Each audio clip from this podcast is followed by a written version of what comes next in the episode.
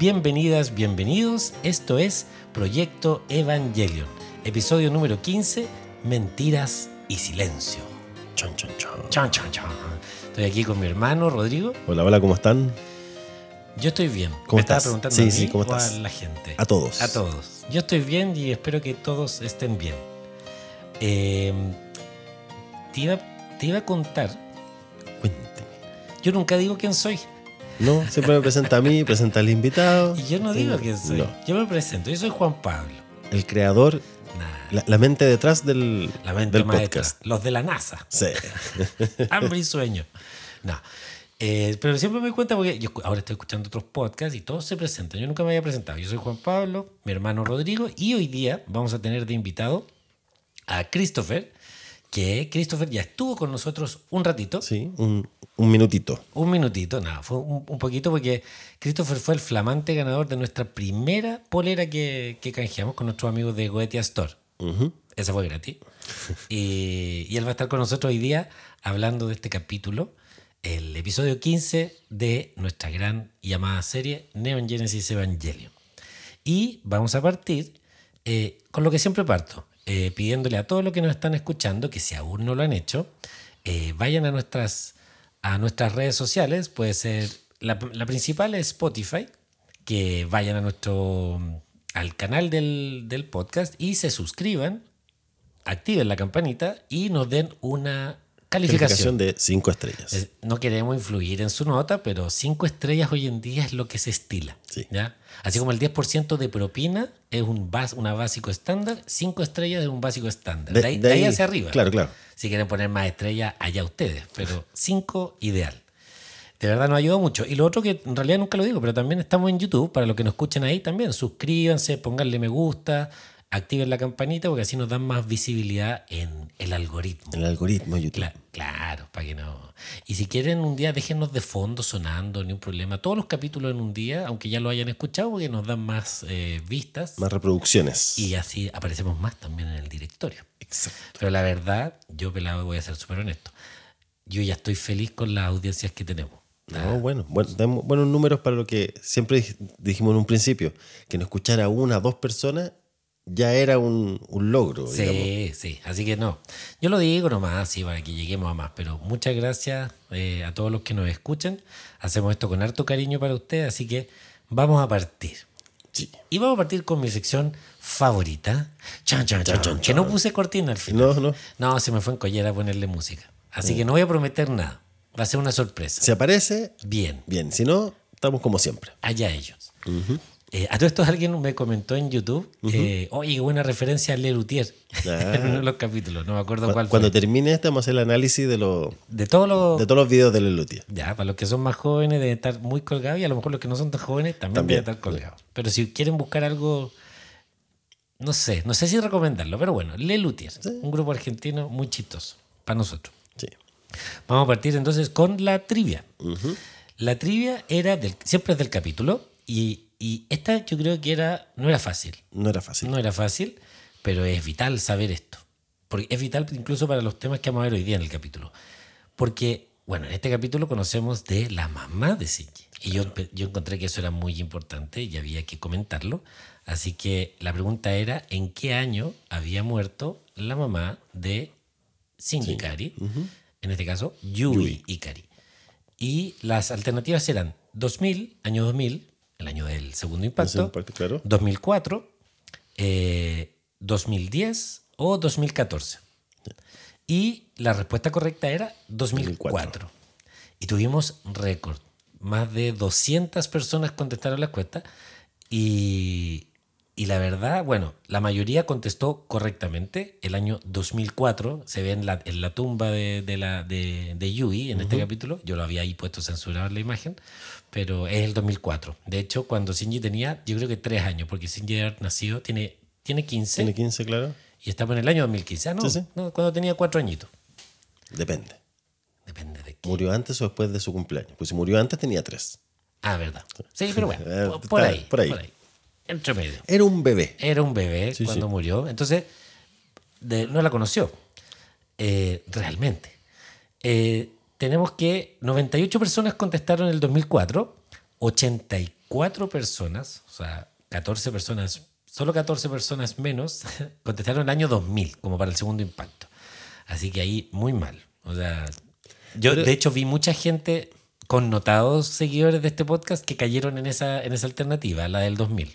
No quiero, no quiero decir nombre, pero Norma del, del capítulo de Azúcar Strikes se equivocó. Entonces, me, me da pena cuando pasan esas cosas, porque yo creo que son personas que debieran saber. Bueno, yo, yo lo vi el capítulo ¿Ya? y obviamente no reparé en ese detalle El de la, el la del tumba. de la tumba, digamos. Ya. Entonces, cuando vi la encuesta, tuve, tuve mis dudas. Fui a Google a buscarlo. Imagen Shinji tumba. ¿Tanto miedo le tienes a, a equivocarte? Y ahí después me decís, mírate en el podcast y te equivocáis. No, no, no. No quiero la humillación pública. Ah, y puedes perder el cupo. Claro. Podemos traer a otra persona aquí. Hay gente interesada. Bueno, y después 20 personas contestaron 2010 y 28 personas 2014. Así que, pero muchas personas del 2000 pensaron que murió para el, segundo segundo impacto, impacto. como el papá de Misato. Yo creo que a lo mejor se confundieron. Puede ser. El papá de Misato murió el 2000, pero no Yui. Bueno, pero no sabemos quién es Yui, lo vamos a hablar ahora en este capítulo. Y lo, agradecer sobre todo mucho, mucho, mucho la, la- la participación. Es la encuesta que más personas han contestado, más de 200, si no me equivoco son como 220 y algo. No, las matemáticas no son los míos y no, no he sumado. Pero mm, eso, muchas gracias por participar, por favor síganlo haciendo, nos encanta que, que formen parte de esta, de esta trivia. ¿ya? Y como todos los capítulos, vamos a partir ahora. Este es un capítulo con hartas cosas que pasan. Es bien largote de, de- de analizar. Eh, ahora, es entretenido, así que voy a, como digo siempre, voy a tomar el extracto, voy a leer de el acápite de evangelionfandom.com en español eh, el resumen de este capítulo. ¿Ya? Dice así. Al inicio del episodio vemos a Gendo Ikari y a Kotso Fuyutsuki. No tenía idea que se llamaba Yo tampoco. La primera vez que me, Me acabo de enterar porque yo creo que a Fuyutsuki nunca le dicen el nombre. Los vemos viajando en helicóptero. Fuyutsuki observa los grandes lagos que se han formado por la explosión de Los Ángeles. También hablan sobre lo desconforme que está el comité por las demoras en el proyecto. Parece que Cele comienza a preocuparse por el comportamiento del comandante Ikari. Este parece perseguir sus propios objetivos, distintos de los de Cele, y utiliza a Nerv en el cumplimiento de sus planes. Luego Fuyutsuki pregunta cómo deberían enfrentar a ese hombre, y Gendo responde que piensa dejarlo actuar como quiera. Lo mismo para el Instituto Marduk. Finalmente Fuyutsuki afirma que podrán utilizarle por un tiempo. Al parecer están hablando de Ryoji Kaji. Todo indica que conocen bien sus actividades, pero no lo consideran peligroso. Mientras tanto, Kaji está en Kioto investigando una compañía química extranjera llamada Shannon Bio Incor- Incorporated o INC la cual se supone forma parte del Instituto Marduk. Sin embargo, el edificio se encuentra abandonado. Lo mismo ocurre con las otras 106 compañías que pertenecen a Marduk. Luego de hablar con una mujer misteriosa rodeada de gatos, quien le entrega información, Kaji llega a la conclusión que el Instituto Marduk no existe. Entretanto, Asuka está desesperada por lograr la atención de Kaji, hasta el punto de llamarlo por teléfono y fingir a gritos un acoso sexual. Sin embargo, Kaji no atiende y ella le deja el mensaje grabado. En ese momento, Hikari Oraki aparece y le pide a Asuka un favor. Resulta que un amigo de su hermana Kodama quiere salir con Asuka. Ella acepta ya que está libre el domingo debido a la ausencia de Kaji. Al mismo tiempo, Rei y Shinji estaban limpiando el salón de clases. Ella escurre un paño, lo cual llama la atención del joven, quien al verla no puede evitar asociarla con una madre. Más tarde ese día, Misato Katsuragi y Ritsuko Akagi se encuentran supervisando el test rutinario de sincronización de los pilotos mientras conversan sobre la boda a la que van a ir. La cartera de Misato sufre debido a los gastos y Ritsuko le hace un comentario sarcástico sobre que Misato no será la última en querer casarse. Luego Ritsuko comenta que Shinji se comporta diferente. Misato comenta que mañana se va a cumplir el aniversario de la muerte de su madre, siendo un momento crucial para el joven, al reunirse con su padre y visitar la tumba. En el ascensor, Shinji aprovecha de conversar con Rei y le cuenta sobre eso. El joven desea entender a su padre y busca consejo en Rei. Le pregunta qué debería hablar con él. Rei quiere saber por qué le hace esa pregunta y el joven reconoce que la vio hablando con Gendo. Entonces, Shinji le pregunta qué tipo de hombre es su padre, pero Rei le contesta que no tiene idea. Finalmente, Shinji comenta que Rei le hizo recordar a una madre cuando la vio limpiando el salón. Esa noche Misato llega a casa y va a cambiarse de ropa, mientras Asuka se encuentra mirando televisión. A pesar de tener una cita mañana, la joven parece no estar entusiasmada. Mientras Misato se cambia, Azuka le pide prestado su perfume con aroma a lavanda, pero Misato se rehúsa afirmando que ese perfume no es para niñas. Luego Misato pregunta por Shinji y Azuka le dice que está encerrado en su habitación. Ella sabe que el joven tiene dudas sobre ver a su padre. Con intención de ayudarle a dar un paso al frente, Misato le dice que no puede seguir huyendo y debe arriesgarse para cambiar las cosas. Al día siguiente, todos parten a sus respectivas citas, dejando a Pen Pen solo en casa. Misato y Rizuko están en la boda, pero Kaji llega tarde. Misato le señala que luce desarreglado y luego acomoda su corbata. Al ver eso, Ritsuko menciona que ambos parecen un matrimonio. Mientras tanto, Shinji y Gendo se encuentran en la tumba. Ahí entablan una breve conversación, la cual parece ir por buen camino. Shinji dice que no recuerda el rostro de su madre. Gendo comenta que la tumba es simbólica y está vacía. El joven le pregunta si tiene fotos de ella, pero Gendo le responde que no. Todo lo que él necesita está en su corazón. Shinji le dice que está contento de haber venido, de haber tenido, perdón, una oportunidad para hablar con él. Gendo hace un gesto de afirmación y luego se va. Shinji decide regresar a casa y tocar un poco su instrumento. Azuka llega y le felicita. Ese instrumento es un cello. El joven dice que toca dicho instrumento desde que tenía cinco años, sin embargo, insiste que no es particularmente talentoso. Por su parte, Azuka le explica que dejó plantado al chico de su cita ya que era aburrido. Además, insiste en que Kaji es su amor verdadero. Mientras Azuka suspira por Kaji, este se encuentra en la fiesta tras la boda con Ritsuko y Misato. A este no se le pasa por alto que Misato lleva tacones altos, pero no dice nada en voz alta. Resulta interesante cómo ve su relación con Misato, donde ambos jugaban a vivir juntos en vez de vivir de verdad. Lo dice con una sonrisa de añoranza. Misato se emborracha y en un momento se aleja para ir al baño. Kaji aprovecha para coquetear con Ritsuko, quien le advierte lo peligroso que es jugar con fuego, dándole a entender su sospecha de las actividades de espionaje realizadas por él. A continuación, Ritsuko deja sola a la pareja. Misato está borracha y no puede evitar ser sincera, mientras que Kaji trata de mantener una fachada de confianza. Ella le pregunta si ha cambiado y él dice que es más hermosa. Así nos enteramos que fue Misato quien rompió con Kaji mintiéndole, diciéndole que había otra persona cuando en realidad lo rechazó por miedo, porque le recordaba a su padre. Porque a pesar de odiarle, estaba siguiendo sus pasos en NER con la excusa de vengarse de Los Ángeles. Kaji trata de calmarla, de decirle que fue su decisión, pero Misato se siente culpable porque sabe que fue una huida deshonesta. Le está confesando todo a Kaji porque le pesa adentro cómo le usó en el pasado Finalmente Kaji consigue calmarla con un beso. En casa, Azuka decide que si no puede besar a Kaji, Shinji es la mejor opción. Ella se lo propone de forma directa, aunque no lo admite. Shinji no ha besado nunca a nadie. Esta sería su primera vez, pero acepta para no, dejar, no dejarse intimidar por Azuka. Debido a la vergüenza, Shinji cierra los ojos y Azuka le tapa la nariz afirmando que su respiración le molesta. Y entonces se besan. Los segundos que siguen a continuación son pura incomodidad. Es un beso quieto de niños que no saben qué hacer. Ninguno de los dos se mueve, solo aguantan y aguantan. Teniendo la nariz tapada, el joven no puede respirar. Al final, incapaz de aguantar más, Shinji se separa por la fuerza y coge aire. Azuka se queda mirándolo inmóvil. Al final, ella corre al baño y se lava la boca. En ese instante, Kaji llega con Misato y deja a esta en su cuarto. Azuka se cuelga de su brazo intentando corregir lo ocurrido para así sentirse mejor, pero Kaji se marcha sin mirar atrás. Ella se da cuenta que su ropa, la de Kaji, tenía el aroma de perfume Misato y deduce que algo ocurrió entre ellos. Shinji no comprende la situación, pero se preocupa por ella. Le pregunta qué le pasa porque parece tan decepcionada. Y ella grita que es porque él la ha besado. Ante eso, el joven queda muy confundido. Al final del episodio, Kaji intenta entrar a una zona restringida del dogma terminal, pero Misato le sorprende en el acto y le apunta con una pistola en la cabeza. Él le muestra lo que hay detrás de esa puerta, un gigantesco humanoide crucificado que Kaji identifica como Adán.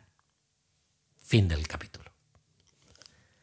Ah, bueno, ah, no, no, tiene acción de, de mecha ni mucho menos, pero es súper entretenido. Sí, y parece como teleserie. de hecho, el, resumen así parece teleserie. Pero sí, pasan muchas cosas.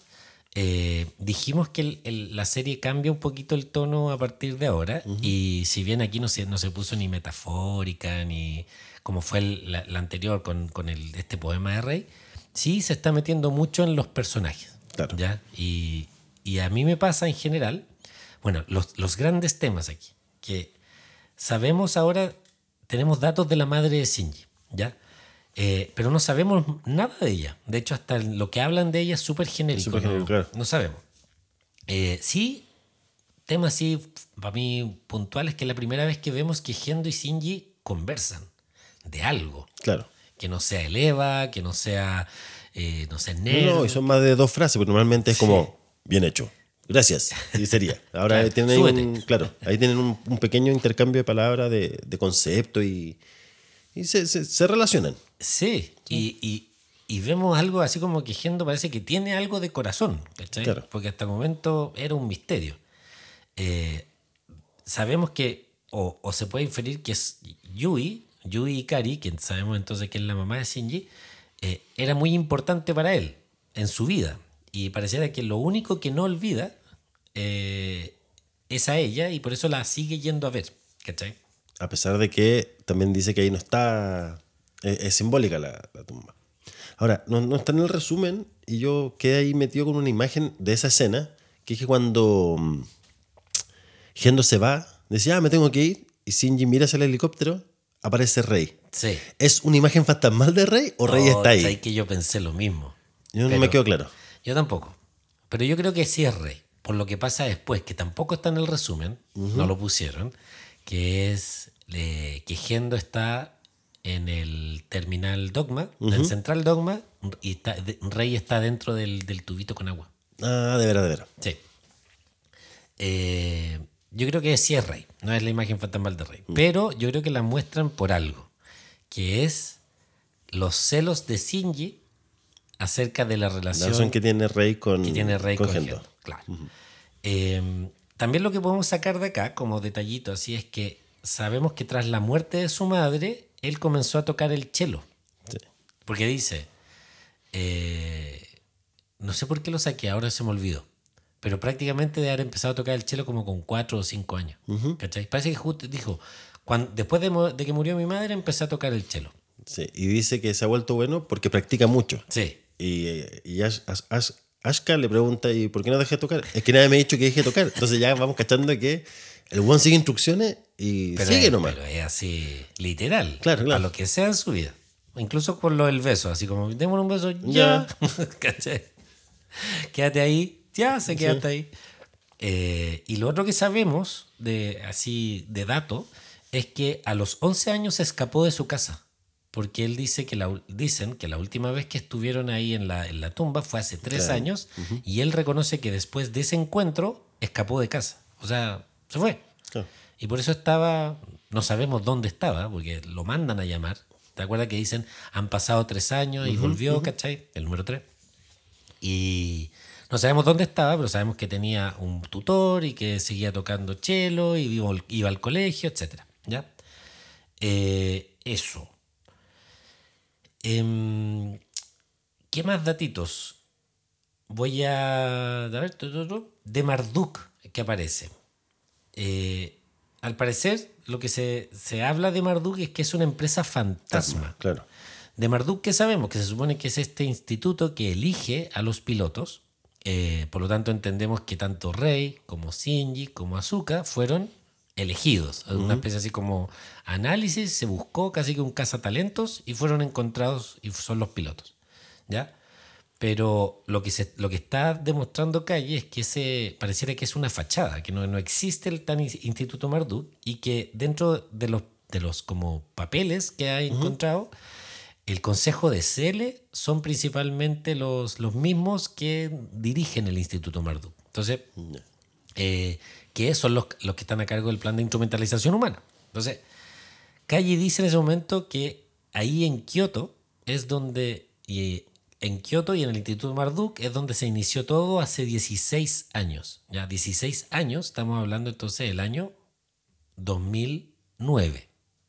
Perdón, do- eh, 99. 99, sí, sí. 99, Que es previo al segundo impacto. Claro. ¿ya? Dando a entender eh, que el Instituto Marduk y el Consejo de Cele tiene algo que ver con el segundo impacto. ¿ya? Eh, ¿Qué más de datos? Calle al- dan el dato de que eh, él es empleado de NERV, pero también, es empleado del Ministerio de, de- Defensa o de Sí, Justicia. sí, del em- es como del gobierno. Sí, sí. Entonces pareciera que Calle tiene doble militancia. Claro. ¿ya? Pero se intuye que tiene una tercera militancia, que más adelante, en realidad no en este capítulo, perdón, más adelante. Pero sí, ya sabemos que Calle es un espía así por, por partida doble. Ya lo sospechábamos, digamos, Sí. que trabajaba para Gendo y que da información falsa para allá y traía y, y todo. Llevaba y traía, Claro. para todos lados. Eh, ¿Qué más? Eh, de datitos, déjame porque no quiero, no quiero me- aquí el problema es que no quiero mezclar un poquito el análisis con el, con los datos, pero eh, hay un, hay un, ¿cómo se llama esto? Hay un- una, una escena que me gusta mucho, que es que cuando Shinji está en la cama, eh, antes del día que se va a ir a encontrar con su padre, y Misato entra y habla con él, después él como que se da vuelta y muestran la escena desde arriba de la cama y se ve como que hay una alfombra que tiene como unos cuadritos, ¿cachai? Y que se ven como si fuera una pirámide, que parece la pirámide, que una pirámide de niveles, que parece la, pi- la pirámide como del Geofront, ¿cachai? Porque es muy rara esa escena que aparezca ese, ese patrón. ¿Pero era la alfombra roja con blanco? ¿Roja con blanco? Es que no me acuerdo si es en este capítulo o en el anterior que hay una escena de Shinji que se ve algo atrás que a mí me recordó al, al T. A mí también es Ahí este, está, misma, esta. sí, a mí sí. también me recordó el AT, pero después fui a ver y el AT es un hexágono. No son cuadrados, pero también se parecía a eso. Pero después yo dije, pareciera como que es una pirámide. Eh, justo cuando hablan de que va a conocer a su madre. Entonces, no sé, lo dejo ahí. Hasta el momento no sabemos nada, pero me pareció rara esa, esa, esa toma. ¿Ya? ¿Y qué más puedo decir? Tu, tu, tu.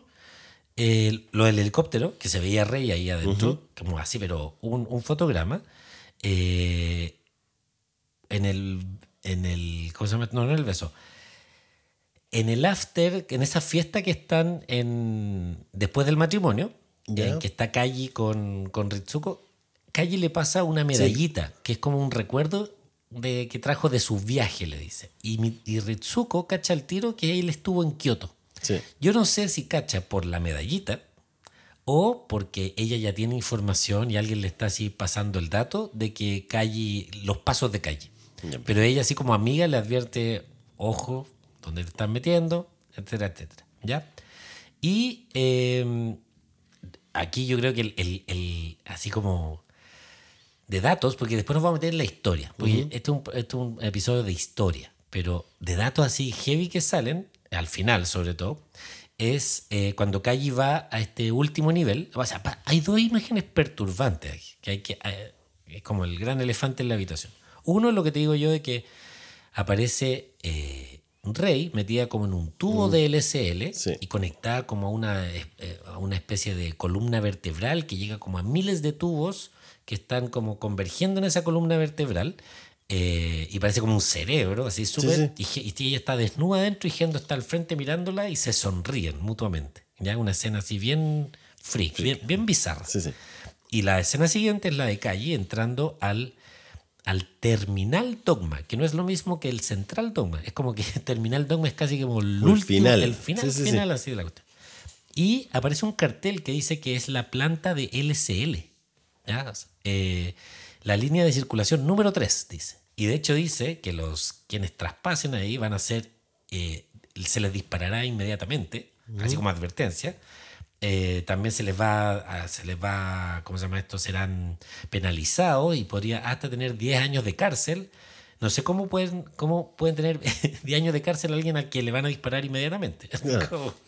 O te matamos o te vas a la cárcel.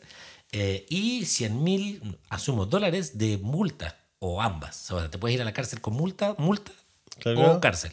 O ambas. O ambas. Es raro. O muerto, porque te disparamos. O O todas las anteriores. Esa era buena para trivia, ¿viste? ¿Qué te pasa si entras al terminal Dogma? A. te matan. o sea, yo creo que esa nadie te la contesta. no, No, no, porque este un- esto también es un fotograma, es una, así una parte que aparece como el cartel antes de que Calle entre. Y bueno, Misato que le, le- le- la- lo, lo para, y cuando abren, eh, se supone que está, lo que estamos viendo es la planta del LSL. Claro. Pero, pero yo creo que hay algo ahí, porque lo vamos a analizar. Eh, eso, así como datitos. Eh, no, quiero, no quiero hacer mucho porque en realidad lo que me di cuenta de este, de este episodio que no es tanto de datos, es más, Más de, historia. De historia. Vamos conociendo de, de- todos un poco a través del capítulo. Sí, y hay una, lo que sí hay un paralelismo que yo veo, que es la historia que se produce entre Kaji y Misato versus la que se produce entre eh, Azuka y Shinji. y Shinji. ¿Por qué? Porque hay ahí como unos guiños a niños jugando a vivir juntos, lo, ¿cachai? Claro, claro. Y, y lo del beso, hay beso y beso, y, y reacciones, lo que sea. Un poquito como una especie de paralelismo. No son, no, es lo- no son lo mismo, pero algo hay ahí, creo yo. Eh, pero es un capítulo lleno, lleno de contenido que vamos a, a- a analizar. Y quiero invitar entonces, antes de entrar a ese análisis, a nuestro invitado, a Christopher, a que se una con nosotros. Eh, Christopher, ¿estás por ahí? Hola, buenas, sí, aquí estoy. Hola, ¿cómo estás? ¿Bien y ustedes? Bien, también. Muchas gracias. Bueno, bueno, bueno. Muchas gracias por la invitación y todo eso. Ya. No, de nada. po. Felices de que estés con nosotros. Ya dijimos que fuiste el ganador del, del concurso de la primera, de la primera polera. Así es. Y bueno, te, como todos nuestros invitados, nos interesa mucho tenerte acá para saber primero, eh, nada, un poco de ti, eh, cómo conociste la serie, por qué te gusta y, principalmente eh, cómo conociste el podcast y, y, cono- y después obviamente que analicemos el capítulo juntos. Así que por favor, preséntate y cuéntanos de ti. Eh, bueno, ya me llamo Christopher y yo conocí la serie, bueno, cuando era bien chico. Eh, yo me acuerdo que la vi en televisión cuando tenía como 5 años, el año, no me acuerdo cuánto, el 2000 o por ahí fue, creo que la primera vez que lo tienen en televisión. Ya. Y me acuerdo que muy, de muy chico la, la empecé a ver. Y eh, no, en ese tiempo no entendía nada, pero como que, no sé, me quedó como marcada la cuestión a fuego. Y de grande la, la seguí mirando y la, la volví a mirar y la volví a mirar y le empecé a agarrar el gusto y las interpretaciones y hacer teorías, ya, y interpretar el final. Yo creo que eso es lo divertido de Evangelion de repente, como las interpretaciones que uno puede hacer. Efectivamente. po. O sea, es lo que te deja así como colgado y de todo lo que te... Como que podéis volver a verla y empezar a... Lo que estamos haciendo Claro. en este podcast Claro. principalmente. Claro, claro, vi una cuestión que cuando salió el, el año 95 y 20, ¿cuánto ya? hay? 20, más de 25 años después, todavía podéis seguir formulando cosas, interpretaciones. Y eso es como lo bacano, lo divertido que tiene la serie. Eh, como que lo, lo podéis volver a mirar y podéis sacar otras conclusiones. Y así como, ah, ¿qué estáis viendo? ¿Qué estáis viendo? Así, ¿Por qué pasa esto? ¿Por qué pasa esto otro? Claro. Oye, ¿y, y habíais tenido lo- lo- gente con quien conversar de la serie, amigos que también la ven, algo Sí, así? sí. Sí, sí, he tenido como amigos que, con los que hemos comentado como los capítulos al final, que hemos visto los rebuilds. Eh, igual tengo como mi grupo de amigos que, con los que conversamos del- de, la serie. Ah, perfecto. Oye, Sí. ¿y del podcast cómo supiste? Ah, un amigo me etiquetó en el concurso como para que participara. Y ahí empecé, eh, caché que había el podcast y dije, ya, este podcast, debo escucharlo ya. ¿Y tú escuchabas otros podcasts antes o este es el primero que escuchabas? No, ya escuchaba, soy como bueno para escuchar podcasts. Ah, qué bueno. Ya. Oye, ¿y el amigo no te dijo nada porque te ganaste tú la polera y no él? Eh, no, me dijo como te estoy vistiendo, una cosa así. Ya. Y- Porque había sido mi cumpleaños, me había regalado otra bolera. Ah, más encima. Sí, entonces me dijo, te estoy puro vistiendo. Perfecto. Oye, ¿y la polera salió buena o no?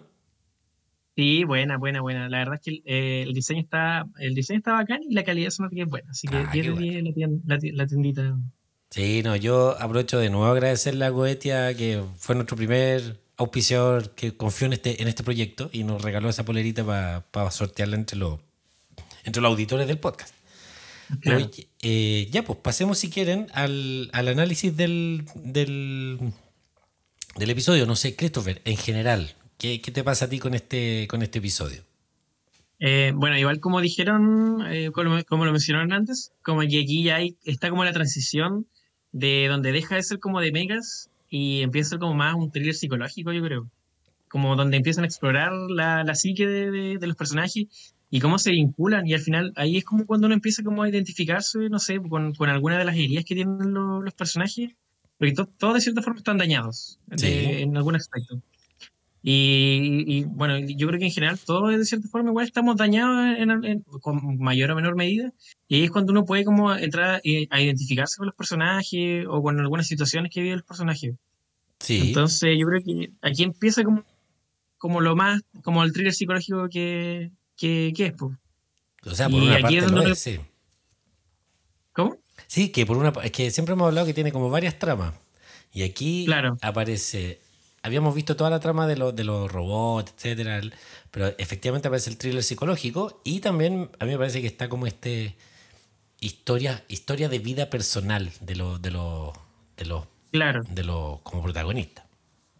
claro, porque aquí se empieza como a explorar, eh, no sé, por la- los vínculos de por qué terminó Misato con, con Kai, Claro. Eh, el, el vínculo, el, yo creo que el más importante, el vínculo padre-hijo que tiene Shinji y Gendo. Y además que igual se empieza como a desenmarañar lo que es el proyecto de instrument, de instrument, el proyecto El de instrumentalización humana. Para ti es fácil decirlo. Claro. Sí. Instrumentalización humana, ahí está. Exacto. Sí, no es fácil. Sí, Aquí empieza como a desenmarañarse de todo eso. sí. sí. que, eh, es como un capítulo quizá un poco lento, pero importante como para lo que se viene. Claro, de hecho tiene harto diálogo, tiene harta conversación, poca acción. De hecho, no hay tiene acción. de acción, pero No hay tiene, acción, no tiene acción. mucha, mucha conversación entre personajes. Sí, sí. De hecho, hasta Zuka se, se, se queja en un momento, así que lo único que hacemos es hacer pruebas. Claro. Y ella quiere acción. Y puede ser que haya gente a esta altura que también diga, queremos acción, no queremos Claro. tanta... Queremos ver robots peleando. Claro, sacándose la cresta.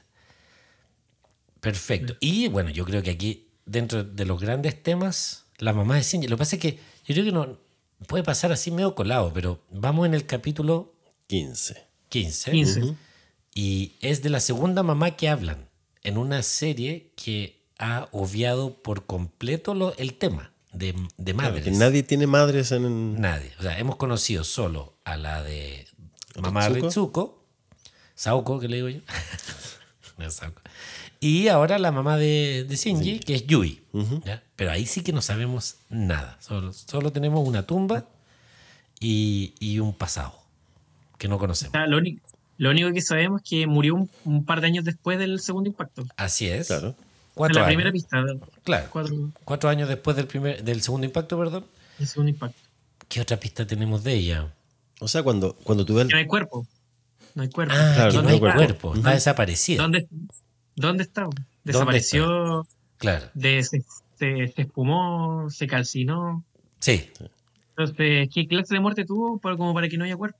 sí. O a lo mejor incluso puede no estar muerta. Puede estar Claro. desaparecida. Puede estar desaparecida simplemente y nunca encontraron el cuerpo. Claro. Sabemos que Gendo se deshizo de todos los recuerdos de ella. Porque dice que no los hay necesita. fotos. Sí, no, pensó en, en su hijo, digamos. Claro. Sí. Eh, ¿Qué más de, de Yui? Bueno, lo que. Cuando tú ves la serie por primera vez, claro, no tienes información de Yui. No. Pero en este capítulo hay varios detallitos que cuando ya sabes la historia, puedes cachar dónde está. Sí, sí. Entonces. Eh, ¿Qué se me fue la idea que quería decir? Uy, ¿en serio? Sí, sí. ¿Qué- ¿Y qué detallitos eran eso? Iba a decir seguro. Sí, sí, sí. Que tiene que ver con la conversación que tiene Shinji con, con Rey en el colegio. ¿Ya? No, la tiene en el Ah, ascensor. En el ascensor. Claro. Sí. Pero Shinji ve a Rey y ve que está limpiando. le- De hecho, dice, y le genera cosas a Shinji y dice, no, es que parece es una madre. tema que nunca se ha hablado aquí. O Sí, sea, claro. que- Y todavía no sabemos nada de parece- Rey. No, le no. parece familiar. Le parece, Le parece familiar. Le parece familiar, le exacto. evoca una madre. Exacto. Y de hecho le dice así como serías una buena esposa. Sí, bien machista. Bien machista. sí. sí. De la época. Sí, de sí. la época, está bien. Era, era, era otro Chile, era otro Japón. Era, claro, Claro. ahí Japón no había cambiado todavía. Claro. Pero no, ojo que ahí hay un detallito súper bueno, que es que Rey se pone roja. Le da... Es la primera vez que vemos a Rey como avergonzada. Claro, Como mostrar, O mostrar con- emociones. Con, emociones. Con emociones, claro. Entonces, yo creo que no solo en Shinji se prendió algo, sino que yo creo que en Rey se prendió algo. Y ahí hay que juntarlo, yo creo, un poquito con lo que hablábamos del capítulo anterior, que es este como despertar Despertar de Rey. de Rey. Que este despertar de Rey yo creo que trae varias cosas consigo. Eh, una de esas es esa emoción que demuestra ahí en, en ese comentario un poco medio desubicado de, De Shinji. de Shinji, pero desubicado... eh, Ingenuo. Ingenuo. Como, Sí, que, como que Shinji está así como tratando también de, de conectar con ella de alguna manera. Pero ese momento, de hecho, es chistoso porque Shinji está pegado mirándola y aparece Toji le pega como un escobazo. Sí. Sí. Estoy en Te la espabilas. Te espabilas, sí, Sí. claro. sí. Dale, bueno, dale, dale, bueno esa. Y una cuestión, nada que ver, random, pero están un día sábado en el colegio. Mira esto, porque cuando Azúcar está ahí, eh, dice, le preguntan, ¿qué planes tienes para mañana? Y mañana es domingo. Exacto. Y después del domingo, se supone que al otro día, el lunes, iba- tienen que ir al colegio y van al colegio. Entonces, yo no sé, aquí duda, si en, en Japón se va de, de lunes a sábado en, al colegio o están como en una actividad extra programática limpiando el colegio. Porque te fijas que todos están limpiando sí, la sí. sala. O sea, yo, en, como, como el día del aseo del colegio. Puede ¿no? ser algo así. en términos de días, no sé cuánto van. Yo sí sé que en Japón se, se usa mucho eso de que los mismos alumnos limpian sus salas. Porque es un tema como de enseñanza, responsabilidad y de cuidado. Ahora, no sé si el sábado está incluido, están castigados o O- ranazo. O, no, o toca que los... eh, Ah, claro, claro, claro. que esa, lo mismo que dices tú, que esa costumbre que los alumnos limpien, a lo mejor una vez al mes, es un sábado. ¿Ya? Pues si no, que lata no tiene ningún fin de semana así completo. Por eso la tasa de suicidio es tan alta en Japón. Sí, pues lo están explotando Sí. esos pobres niños. Igual por eso son tan productivos, quizás. Sí, Como lo acostumbran a, a no descansar. sí, pues, sí, puede ser, puede ser, efectivamente. Pero eso son ya teorías. sí, sí. No, pero a mí me llamó la atención eso. Pero estamos hablando de porque ahí, eh, ahí es cuando Shinji se queda pegado mirando a Rey, que está así.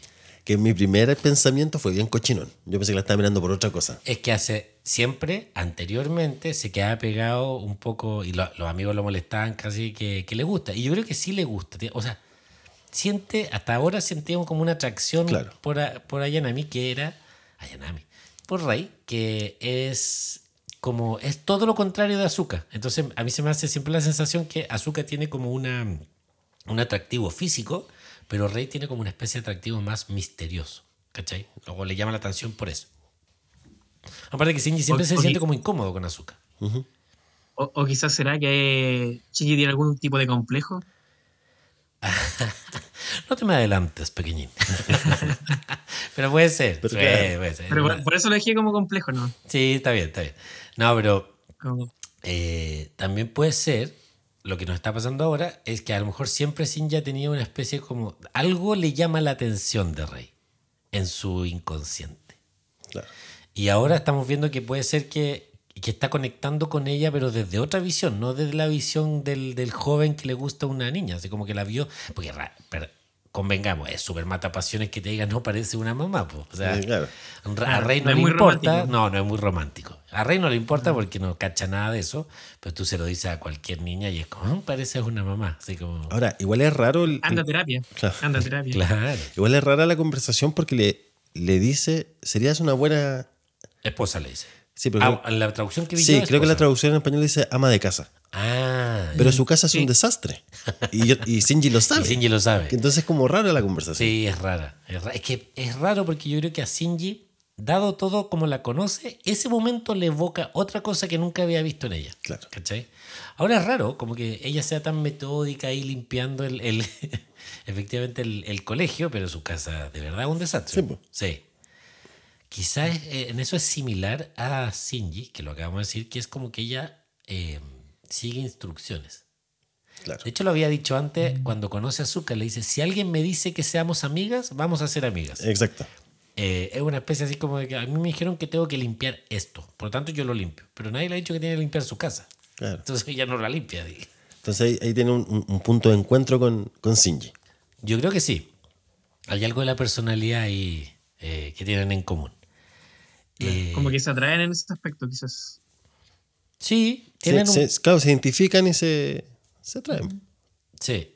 Y yo creo que el otro, el otro punto como que los conecta es su relación con Gendo. O sea, en el sentido como que Shinji queriendo tener la misma relación que tiene ella con, con Gendo, eh, le, le- le busca entonces como el lado, se podría Claro. decir. Y aquí volvemos a ver- ¿Mm? Dale nomás. Son como hartos sen- sentimientos que se evocan en Shinji con Rey, porque al final hay como, bueno, un- una especie como de intriga, como de atracción, pero igual como de celos, hay como mucha ambivalencia como en su relación igual. Sí. Celos sí, por, por, por la relación que tiene Yendo con Rey.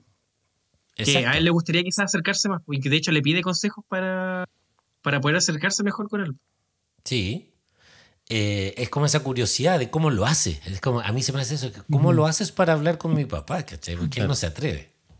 Ahora, ahí, eh, yo creo que te va a ser un poquito eh, disperso este capítulo, pero eh, yo sé que tengo, tenemos siempre como un libreto, pero este, está medio difícil este libreto, porque se, se nos puso muy... eh, tiene muchas cosas el, el capítulo.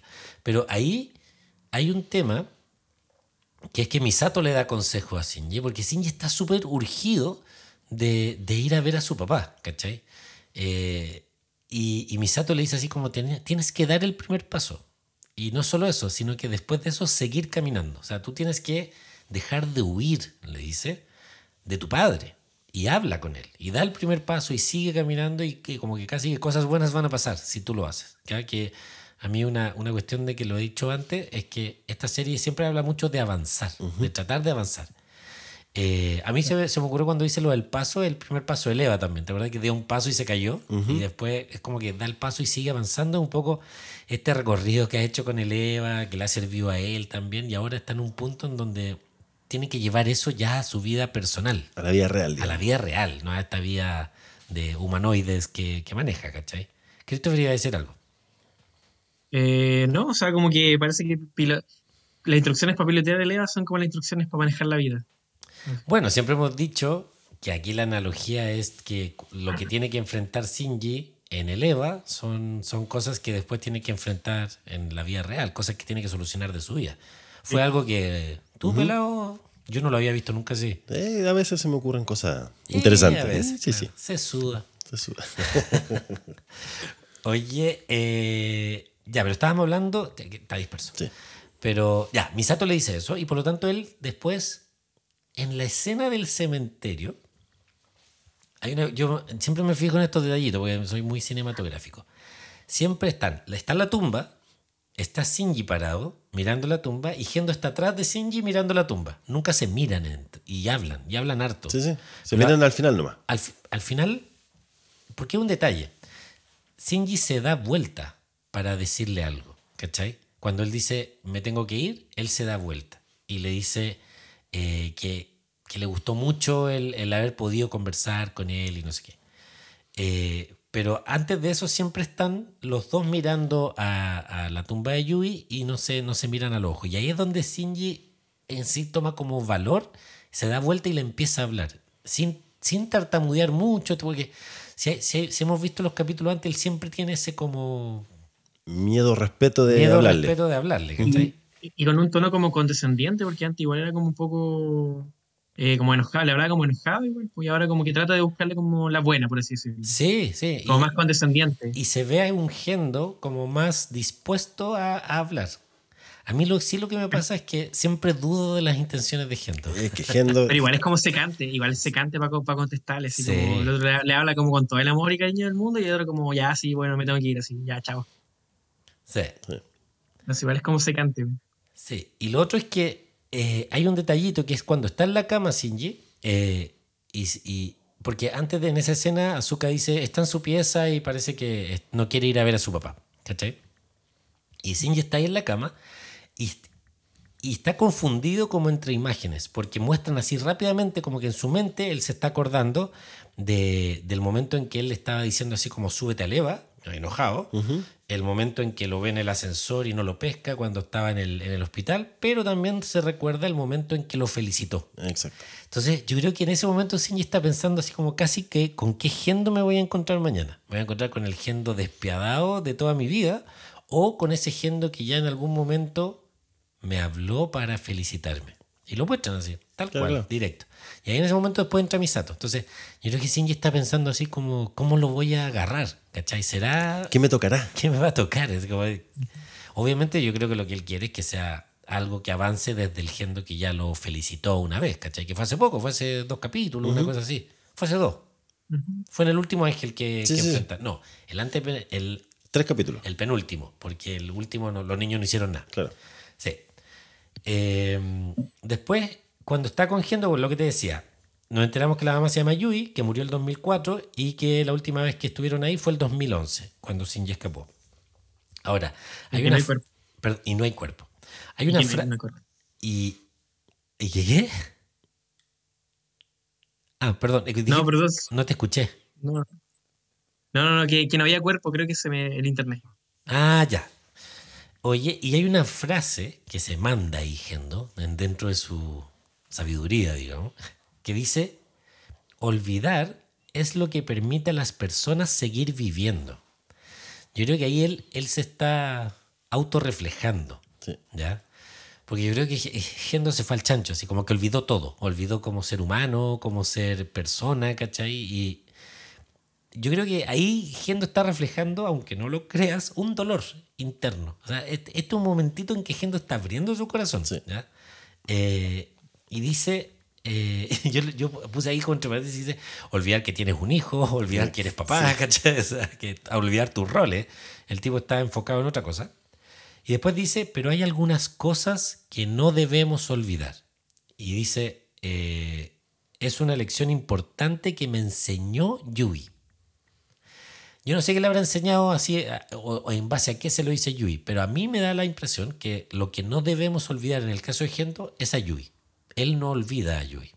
Él olvidó a Shinji, olvidó todo, se puede decir, pero a Yui no la olvida. Y por algo no la olvida.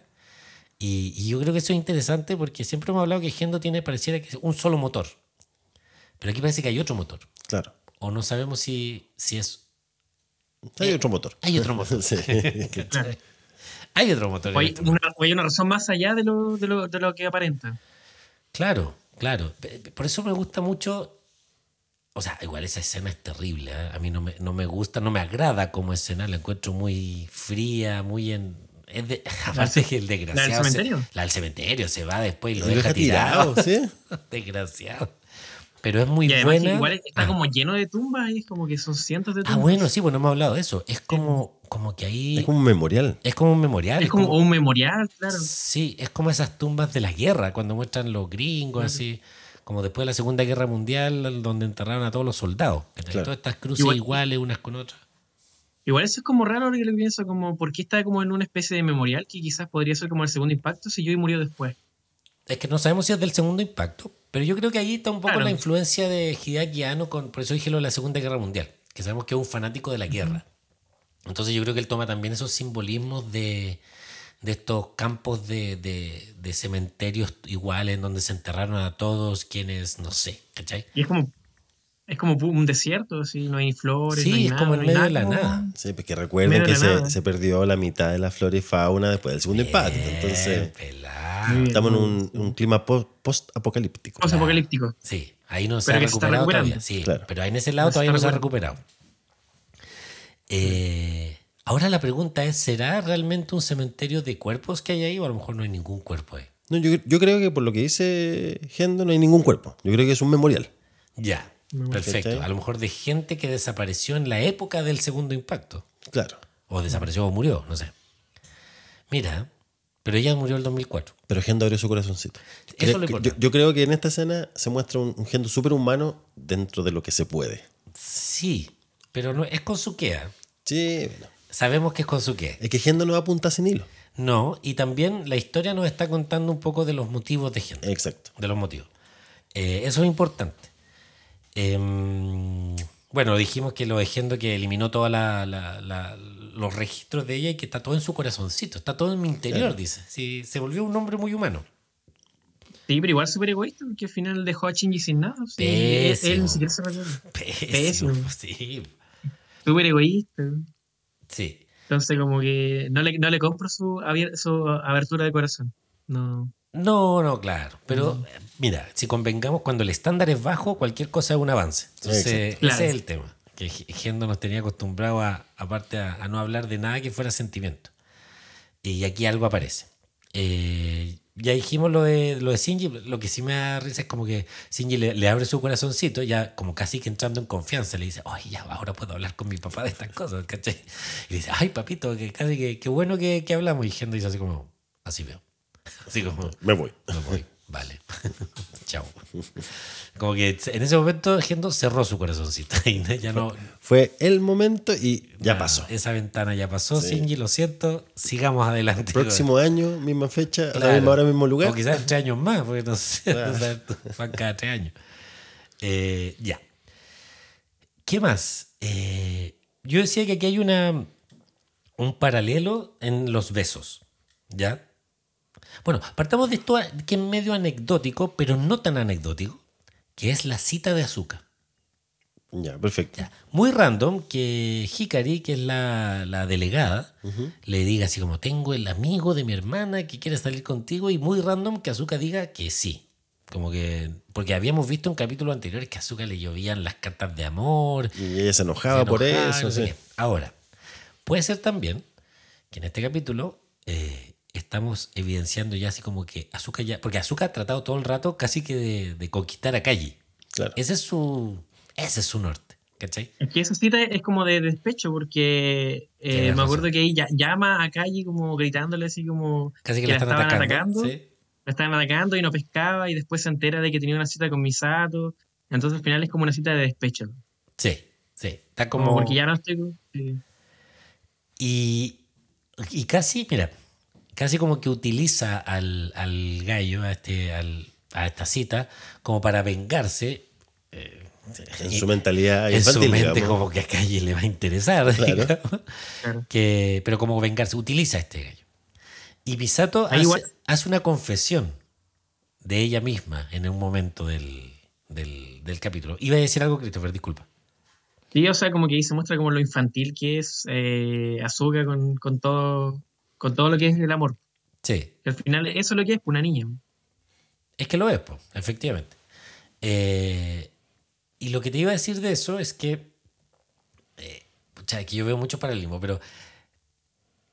Hay un momento. Azuka- cuando Azuka dice, no, porque llega a la casa después, Sí. ya, fue su- a- sa- suponemos, porque nos- lo que nos va contando la historia, nunca, lo, nunca vemos la cita, pero que está, fueron, parece que un parque de diversiones, porque Azuka cuando vuelve y ve a Shinji le dice, no, lo dejé ahí tirado en la fila de la montaña rusa. Exacto. Desgraciado. Lo abandoné. Voy al baño, voy y vuelvo, dijo, pero no vuelvo. Y justo en la escena posterior, eh, Misato ya están como en esta fiesta después del matrimonio. Y Misato dice algo así como, voy al baño. Y Kaji le dice, pero no, No no nos, dejes, no nos dejes tirado. Una Sí. cosa así, como no arranques. Ahí, para mí es algo así muy, es como, si no, si no es coincidencia, o sea, si es más que coincidencia, pega en el palo. Porque para mí es como súper intencionado hacer esa similitud entre Azuka, como quien utiliza a los hombres, y la confesión que hace Misato de que ella siente que utiliza a los hombres. ¿Cachai? Cuando le dice al final a. Toda esa relación como de. Que se recuerda a Misato de su relación media tóxica con Kaji. Para mí es la misma relación tóxica que Azuka está teniendo con Shinji, aprovechándose Claro. de él, ¿cachai? Eh, una especie por eso hablo que hay una especie paralelo ahí. Ahora, cuando llega Azuka, después de la cita, y, y ahí empieza a armarse este preámbulo del beso, Shinji está tocando el cello.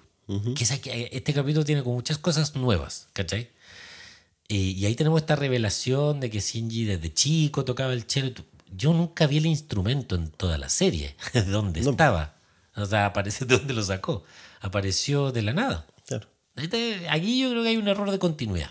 Porque, Sí. porque, vimos, hasta, porque vimos hasta el skateboard de Misato.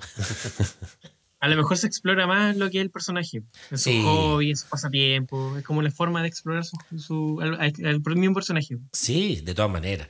Y a mí, a mí esa escena, la de Shinji tocando el cello, me gusta mucho. De hecho, en la cara de él se le ve así como relajado, como contento. Como que está contento, sí. como que fuera un Modo zen, modo zen. Modo zen, Modo y- zen. Y parecía que es un momento que él disfruta. Y que es raro verlo así. Como que no, no lo hemos visto claro. mucho así en la serie. ¿no? Y además, eh, Azuka, cuando le habla y él está tocando, es súper amable con, con Shinji. Sí, Lo Eh, felicita, lo felicita. Exacto. Sí. Al revés de, de Shinji, que empieza a ser así como se, se, se autotorpedea. ¿Cachai? Claro, claro. dice, no, yo no soy tan bueno, toco mal. ¿Cachai? No es como. Llevo tanto tiempo tocando que es- por eso toco así. Por eso toco bien, porque Claro. llevo mucho, pero no porque sea bueno. O sea, como que él mismo así se echa para abajo. Medio- yo creo que hasta medio descolocado de que Azúcar le, no le esté diciendo así idiota. Claro. Claro. Muy baja, baja autoestima. baja Totalmente. Y lo que es muy chistoso, que, que esa, esa- ese diálogo en que dice, eh, y no dejé de tocar porque nadie me dijo que dejara de tocar. Claro. Y Azúcar es como que dice, me lo imaginé. Claro. Como, obvio, como, obvio. ¿Cachai? ¿Cómo no? Eh, pero claro, ahí se empieza a, a forjar esto. Y aquí hay un detalle, pelado, que yo lo encontré en, en sitios de análisis, que yo creo que te va a pasar lo mismo. Azuka en el capítulo, cuando llega Misato de comprarse el vestido, que es la noche antes, cuando Shinji está en la pieza, ella está vestida como con una polerita celeste y un chorcito azul, por decir algo. La típica ropa de ella. Pero cuando llega de la cita y se ducha y se cambia de ropa, aparece con una polera amarilla y un short azul. Hay otra escena en la serie en que aparece con una polerita amarilla y un short azul, que es cuando eh, se quedan solos también en la casa Y está durmiendo. y está va al baño durmiendo y- y va al baño y, Ya. y se dan un beso, de hecho. O no, se casi se dan un Sí, beso. pues. Y ahora se dan un beso. Esa polerita amarilla y ese short azul son de Misato. Mm. Fíjate en eso. No, no vamos a llegar a revisar. Yo lo llegué a revisar. Es la polera de Misato, que de hecho ella va y se la pone. Es como que, así como le, le quita, le quiere quitar el perfume, le quita la polera cuando Misato no está. Y justamente son las dos escenas en que o casi se dan un beso o se dan un beso. O sea, casi que implica la, la tensión sexual entre ellos. Ya, perfecto. Pero es heavy, porque es la polera de Misato. Es la polera de Misato, porque ella nunca ocupa esa polera. Nunca. Nunca. Solo en esas dos escenas. ¿Por qué? No sé. O sea, después podríamos saber por qué. Pero ahora es como raro. Es como que Claro. ella quiere ser, Quiere ser adulta. Claro. quiere ser adulta y le roba ropa a Misato. Pero justo en estas dos escenas, que de hecho en la serie nunca más se vuelve a, a- a repetir ese, ese outfit. ¿ah? En la película sí, porque esta, eh, aparece una escena similar. Pero eso, dato freak. Eh, Po- Podría ser igual, no sé, como una especie de admiración a Misato o como el hecho de que quiere ser como e- quiere ser ella porque está con Kaji. Quizás puede ser por eso. Claro, o sea, no, ahí diste en el clavo. Ella quiere ser como Misato porque Misato capta la atención de Kaji. Y, Ay, ella, y claro. ella- y ella no puede. Y ella no puede. Y ella no puede. Claro, claro, claro. Entonces ahí hay una, nuevamente los paralelismos, así como querer ser niños queriendo ser grandes, ¿cachai? Eh, bueno, Azuka le dice que se besen porque están aburridos. Sí. Ah, démonos un beso porque estamos aburridos. Eh, la cuestión de que le tapa la nariz es como bien chistoso en realidad, pues, de- desgraciado. Y Shinji así poniéndose primero como rosadito. Se ve la mano de Shinji, así Sí. que está relajada cuando se están dando el beso. Claro. Después se pone así como media morada, después la, la- la pone así como que el... Después parece una mano de zombie. en un Parece una mano de zombie, así Sí, como sí. los dedos chuecos ya. así. Y en, ese, en, la- en el peor momento aparece así como Pen Pen, los mira así, "Mamá". se están dando un beso, se mete así como a su, a su hielerita a Claro. dormir, ¿cachai? Ay, que hay otra escena muy tierna, que es cuando, cuando Shinji está tocando el cello, Pen Pen está así como acostadito, echado atrás, así como Relajado. escuchando música, Sí, sí. todo lindo, y hace como, hace como un ruidito. Está feliz. Ahora, volviendo a la, escena- la- la escena del beso, igual, el beso torpe, así, de niños. pues, Totalmente. sin movimiento, sin, sin pasión, por así ¿Quién, decirlo. quién no tuvo ese beso torpe? ¿Tú tuviste ese beso Uy, torpe? hasta el día de hoy. No. Pero sí, varias No, veces. no. Ah, Siempre fue mira. buen besador. Ay, Cristóbal. él. El que no El publicita, mira, el que no publicita no vende. Sí, está bien. Sí, Está bien. Bueno, para los que quieran, eh, Christopher dice que besa bien. ¿ah? La cuestión es que sí, pues un beso bien torpe, bien ñoño. Y, y a mí me da la sensación que cuando termina el beso y Azúcar se va y se hace la gárgara, es, es como un poco vergüenza. A Sí. Azúcar le da vergüenza haber, haberse como expuesto así ante Shinji. ¿Cachai? Más encima que Shinji es súper escandaloso porque se, se estaba casi muriendo, entonces así como, Sí, se, como se pega el grito así como se echa para atrás, ¿cachai? Yo creo que en ese momento ella a- arranca de vergüenza y como para tratar de revertirlo, trata de avergonzar a Shinji. Y decir, ay, qué Claro. asqueroso, me dio asco, y se, se empieza a hacer estas gárgaras, ¿cachai? Y dice así como, esta no Claro, es yo, yo pienso que yo pienso que Azuka como que igual malinterpretó la reacción de Shinji, como que pensó que le había dado asco que le haya dado un beso. O como que su reacción, claro, como que su Sí, reacción fue en contra de ella. asco. Sí, Claro, y por eso como que se fue y se hizo gárgaras como para hacerle la contra. exacto. Como a mí me dio más asco que a ti. A mí me dio más asco que a ti. Eso es muy de azúcar, así como Claro. si tú eres uno, yo soy dos. Dos. Y tres Claro. también. y tres incluso. Claro que- Eh, eso. Ahora, de, de lo del after de Misato, Ritsuko y Kaji, bueno, ya hemos dicho algunas cosas. Que en ese momento que Misato ya está... me- hay, un, hay un tema, que mi- Ri- Misato está curada, o borracha, curada acá en Chile, por los, para los mexicanos que no Claro. escuchan. Y Está ebria. Está ebria, totalmente alcoholizada. Alcoholizada. Y se va al baño. Y Ritsuko dice así como, "Mm, parece que a Misato se le pasaron las copas, ¿cachai? Y Kalle dice, debe estar controlándose. Generalmente toma mucho cuando se quiere controlar, así como cuando ¿cachai? es una cuestión súper ilógica. ilógica. O, o dice, o a lo mejor es lo contrario. y ahí Ritsuko le dice, tú debieras saber. Y ahí empiezan a hablar un poco de, de que él la conoce hace mucho tiempo. Y ahí Kaji se fija en la cuestión de los tacos. Que ha madurado porque ahora usa tacos. Claro, entonces es como eso de sentirse viejo. Como aquí no le ha pasado así como que, ya somos viejos. Como, estos ya son matrimonios de, de la última. Porque lo, lo enuncia, así como son los matrimonios de la última camada, ¿cachai? Ellos, ellos son los únicos casi de su generación que no se han casado, ¿cachai? Entonces, esa, esa sensación de ya sentirse viejo eh, y que Calle lo nota en, en, en Misato, en el, en el hecho de que ocupe lo- lo- los tacos. Y ahí vue- vuelven a reforzar el tema de que ellos vivieron juntos. Ritsuko lo dice. Aunque lo sabía un poquito de antes el capítulo cuando se conocieron, no cuando se conocieron, cuando Kaji llega, Cuando se presenta calle. cuando se presenta Kaji, porque eh, medio en broma decía no, que ella, él sabía que Misato casi que roncaba, una cosa así. No me acuerdo si era algo así, pero era algo Claro, pero ahí se da, se da a entender que habían estado juntos, Claro. pero no que vivieron juntos. Entonces aquí sabemos que vivieron juntos.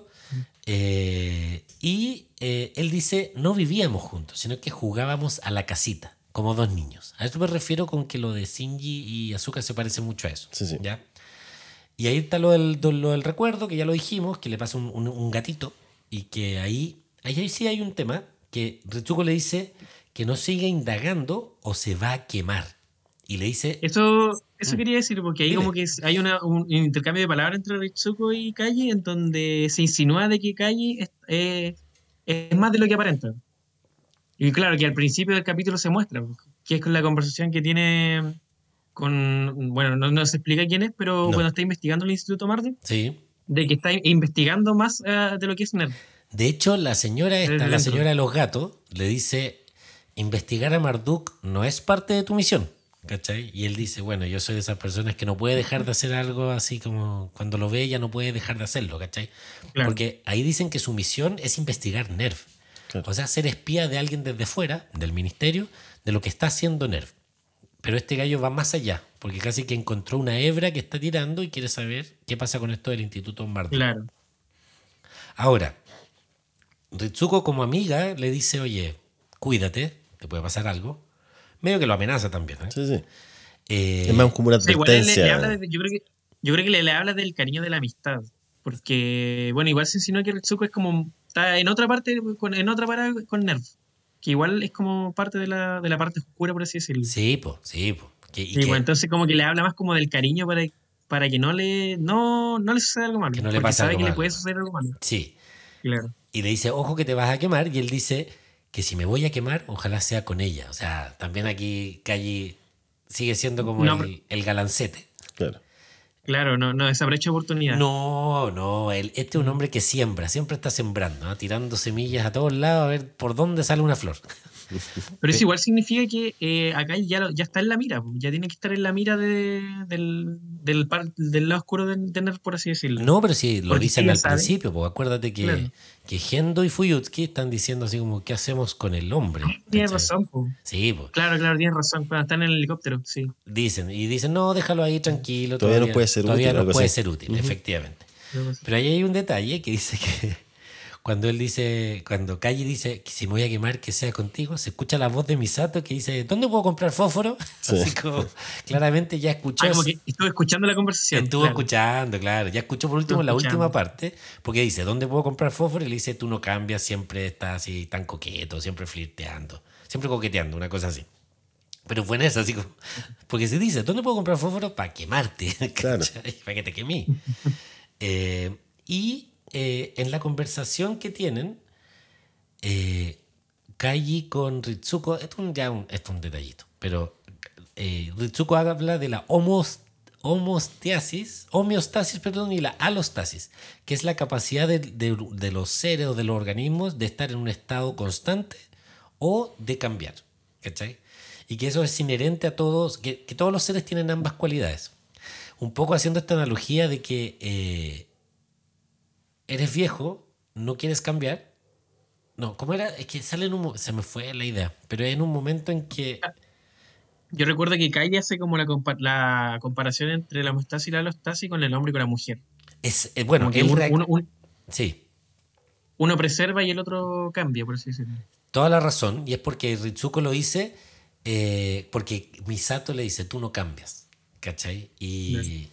Y ella sí, pues. Ella, ella es la alostasis. Exacto, exacto. Como que Misato ha cambiado, Kaji no ha cambiado, y ahí Ritsuko le dice, es como la homeostasis y la alostasis, y generalmente todos tenemos ambas cualidades, pero Kaji dice, no, eso es más, podríamos asimilarlo al hombre y a la mujer. Es como que hay, el, el hombre nunca cambia, la mujer sí cambia, una cosa así. Casi que el hombre no evoluciona, la mujer sí.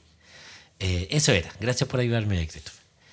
Eh, después vemos en toda esa escena que Kaji la lleva a la casa. De hecho, vomita en un, en un callejón así. Un- una notita ahí. Yo la primera vez pensé que estaban teniendo relaciones en el callejón. la primera vez que lo vi, no caché que Pero- estaba vomitando. Pero pelado. Eso habla, eso habla de ti, ¿ah? Sí. Eso refleja mucho de ti. Es que después me, me puse a pensar y vi primero en, en el rey y después dije, a lo mejor el problema es soy yo. El problema yo creo Sí. que eres tú, pero bueno. eh, gracias por compartir. De ahí te voy a dar un dato.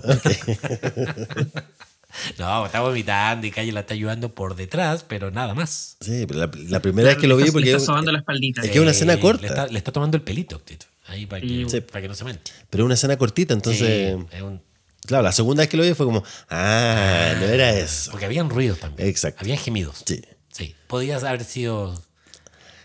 Ok. sí, dejémoslo ahí. Sexo. Se, se puede decir. Podría haber sido sexo. Sí, pero es que lo, Del delicioso. en vez de, de sonidos guturales de vómito, podías haberse estado atorando. Ya, pero ¿Viste? viste, que- viste qué te pasa. Por eso te dije, no, dejémoslo pues- ahí. No, se- se Me fui a, a no, Kioto 5. Le puso al tiro piso de tierra. Este es como, ándate a Nitano Taku.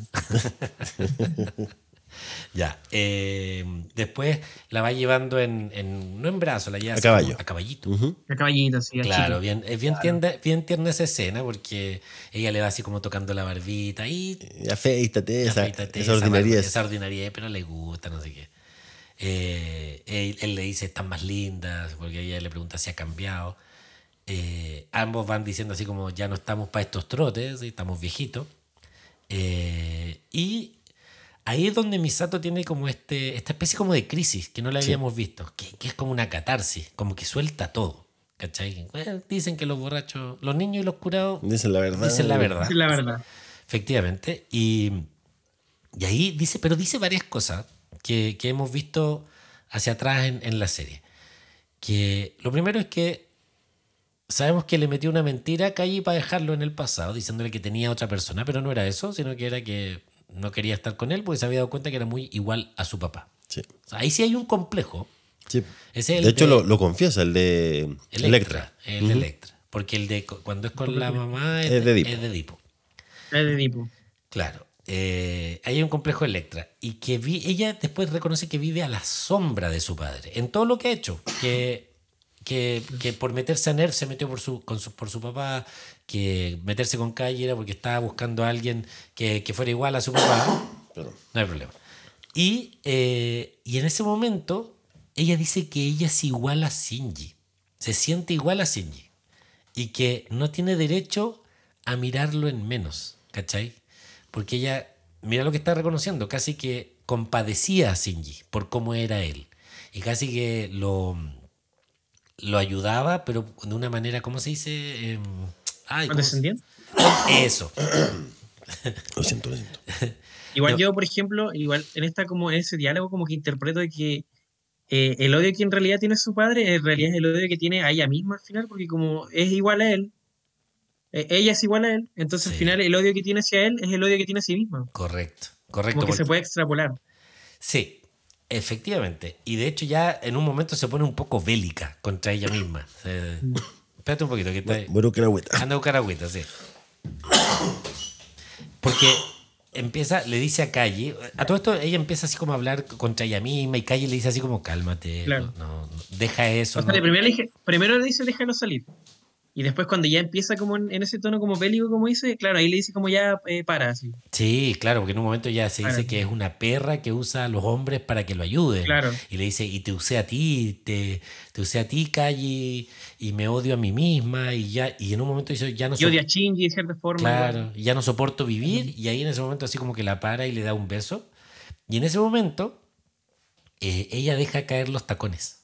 Como un gesto, así como que los tiene en la espalda, en la mano, Claro. y cuando se está dando Como que se entrega de cierta forma. lo suelta. Sí, y yo creo que es como una analogía de que vuelve a la juventud, como a ese amor de juventud, ¿cachai? Como que todo esto de, de el, el simbolismo de los tacones, siendo que ya somos más viejos, en ese beso hay un remember ahí, un volver a ser jóvenes. Estar así, ser, no, no darle tanta vuelta a la cabeza, ¿cachai? Y, y, y dejarse llevar por el amor. Eso, Como entregarse por el amor joven. Sí, claro, una cosa así, ¿ya? Sí. Bueno, y cuando llegan a la casa, bueno, la dejan en su cama, en la posición más indigna, así la, casi que queda tirada la pobre, así se ven como la, la- sus pies. En un rincón, echada como una bolsa de basura. Claro, echa como una bolsa de basura, tiene todos los pies sucios porque caminó sin, sin los tacones, ¿cachai? Eh, y eh, cuando se va a calle, efectivamente Azúcar le toma el brazo, así como para hacerse la linda, y siente el perfume de, de, De la banda. De la banda. Y sí, se, se le cae la cara. Sí, se Y, le- y en ese se le momento el podemos mundo. ver cómo se le rompe el corazón. Exacto. el, momen- el minuto exacto donde se le rompe el corazón. Analogía a los Simpsons. Sí. Eh, y, eh, y ahí nuevamente Shinji se preocupa por ella, le dice, ¿qué te pasa? Y Azuka de nuevo se, la tira a él, desgraciado. Se descarga. Se descarga porque le dice, estoy así por el beso que te di, ¿cachai? Pero no es eso. Finalmente es, es su corazón rompiéndose. ¿Ya? Eh, eso. Y eh, bueno, al día siguiente ya vimos que Rey falta a clases, están pasando lista y no está. Y, ¿Y cómo se llama esto? El... Y justo la escena siguiente eh, muestran a Rey en este, en este tubito. ¿Tú qué crees que es eso, Cristóbal? Porque esto, esto ya aquí todavía no sabemos nada qué está pasando. Claro, es como, es como una especie de niña probeta, parece. Está como una especie de cápsula Sí. flotando en, en- en lo que parece ser LSL, porque es como un líquido Porque tiene el color, donde sí, puede claro. respirar. La Fanta. El color y porque puede respirar, igual la fan, sí, la fan. Ah, verdad, pues puede respirar. Mira, no había notado ese detalle. Eh, Sí. Es como está en la cápsula de Leo. Exacto. O sea, igual como con, con lo que se ve en este capítulo, uno, uno puede cachar quizás como que tendrá algo que ver con las cápsulas de simulación de las que hablaban al principio. Ah, bueno, sí, pues sí, dicen Porque- que el, que el proyecto de los test dummy ya va. mm, De los, sí, los test dummy. Claro. Sí, sí. Y además está plan, toda esta estructura, toda esta estructura como cerebriforme así. Sí, Quizás heavy. puede que tenga un poco de ver con eso. Sí, puede ser, porque efectivamente al principio hablan de que el consejo no debiera preocuparse de nada porque los, los dummy plug est- van avanzando, no sé qué, no sé cuánto, no sé cuánto. Y debe ser por eso. Ahora es heavy porque hay un detalle que la cápsula tiene. tiene. ¿Cómo se llama esto? El nombre de Rey. Ah, es personalizada. Es personalizada. Dice Rey arriba. ¿Ya? no lo vi. De- uno se- porque va bajando, tú lo vas Sí, sí. haciendo con un paneo y dice arriba, Rey. Esta es Sí, como, esa es mi cápsula. Lo otro es que Rey se ve como contenta ahí adentro. Que es algo raro ver a Rey sonriendo. Y, y eso un poco se conecta con el, el capítulo pasado, que no sé si se acuerdan, que en el poema de Rey, ella cuando habla del agua, dice es como un lugar tranquilo. Pareciera que a Rey el agua Le, le gusta. le le- gusta, o un lugar que le... Como, como un Le útero. calma. Quizás, Efectivamente. quizás, quizás como se siente como en el, un útero materno, por así decirlo. Claro, que esta analogía que de hemos hecho siempre del... del- De las del- madres, Exacto. de los embarazos. Y eh, también hay un detallito en esa escena, que es que se ven como unas letras, dos líneas de Sí, letras, dos líneas de letras. que son las letras AGCT, que es la anina, guanina, citosina y tumiticina. No, no sé cómo se llaman Ya, sí, exactamente. Timina. Timina parece que. es. Ah, eh, timina, timina. Sí, que son las, los cuatro, como las cuatro, no sé si son componentes, o sea, del... Las cuatro proteínas. No sé si son proteínas, no, moléculas o qué del ADN. Ya. ¿Ya? Ácido- Ácido nucleico es la palabra. Ácido disoxi. O sea, son como las let- ribonucleico, una cosa así. Sí. Son como las letras del ADN, por así decirlo. Sí, sí, sí. Eh, En sí es la, es la, combinación de códigos que permiten la gran variedad de ADN. ¿Cachai? Claro. Entonces, no es la primera vez que se hace alusión a eso, eh, pero aparecen ahí, en esa, en esa escena. No sabemos por qué. Yo quiero hacer un- una acotación que no la hice cuando abrieron las Magi, que también lo se ve en este capítulo, que la parte tecnológica de Nerf está muy asociada al cuerpo humano. Cuando empiezan a abrir las Magi, antes de que se vea el cerebro ese, se ve como que si fueran intestinos. Que es lo mismo que se ve aquí. Que es lo mismo que se ve aquí en mayor escala. Tenéis razón. de- cuando hablamos así como de la gran alta tecnología de, de ellos, efectivamente, bueno, el EVA es la principal, Sí, claro. que es como una especie de humanoide, pero claro, todo está, eh, Hace referencia al cuerpo humano y a los sistemas del cuerpo humano. sí, como sistema nervioso, bueno, al- cuando vimos lo de la, mm, la en ese mismo capítulo, esta ca- ca- eh, caja de proteína que tenía un nombre, Exacto. Es como, bueno, que también entendemos que Ritsuko es una bio, bio no me acuerdo si es bioquímica, algo. Biotecnología. biotecno- La biotecnología es una rama de la ciencia. Ya, perfecto. Ya. Eso. Biotecnología. Eso que dijo él. Biote- que él biote- biotecnóloga. Es como biotecnóloga. Lo que pasa es que la, me acuerdo que la Astropanda lo dijo. La Valentina dijo, oye, ojo con Ritsuko que ella es, y dijo su profesión, y ahora no me acuerdo. Pero efectivamente, entonces todo está asociado a, a cosas como del organismo humano, sistemas nerviosos, el ADN, el ARN, etc. Y vamos, por favor, vamos, porque lo pasamos por encimita. Vámonos a la última escena, que Que es impresionante. Llevamos dos capítulos así con, con buenas escenas así de, De cierre. Gancho de cierre, como decir, bueno, hay que seguir viendo esta cuestión. O sea, a mí me da lata porque tengo que parar, porque tengo que seguir hacer el análisis, pero yo seguiría viendo la serie. Sí. Que es esta llegada. eh, que primero vemos a Calle, que llegó a donde parece que siempre habría que, había querido llegar, porque siempre veíamos esos intentos fallidos de metiéndose por aquí, saliendo por acá, así como investigando las instalaciones de NERV. Y a donde quieren llegar los ángeles, pues se supone. Se supone, porque siempre eh, hablan de que, que- que no puede llegar a donde está Adán. Y aquí nos dicen que aquí Ah, está sí. Adán. Claro. Y que el último lugar hacia El abajo. dogma del- central.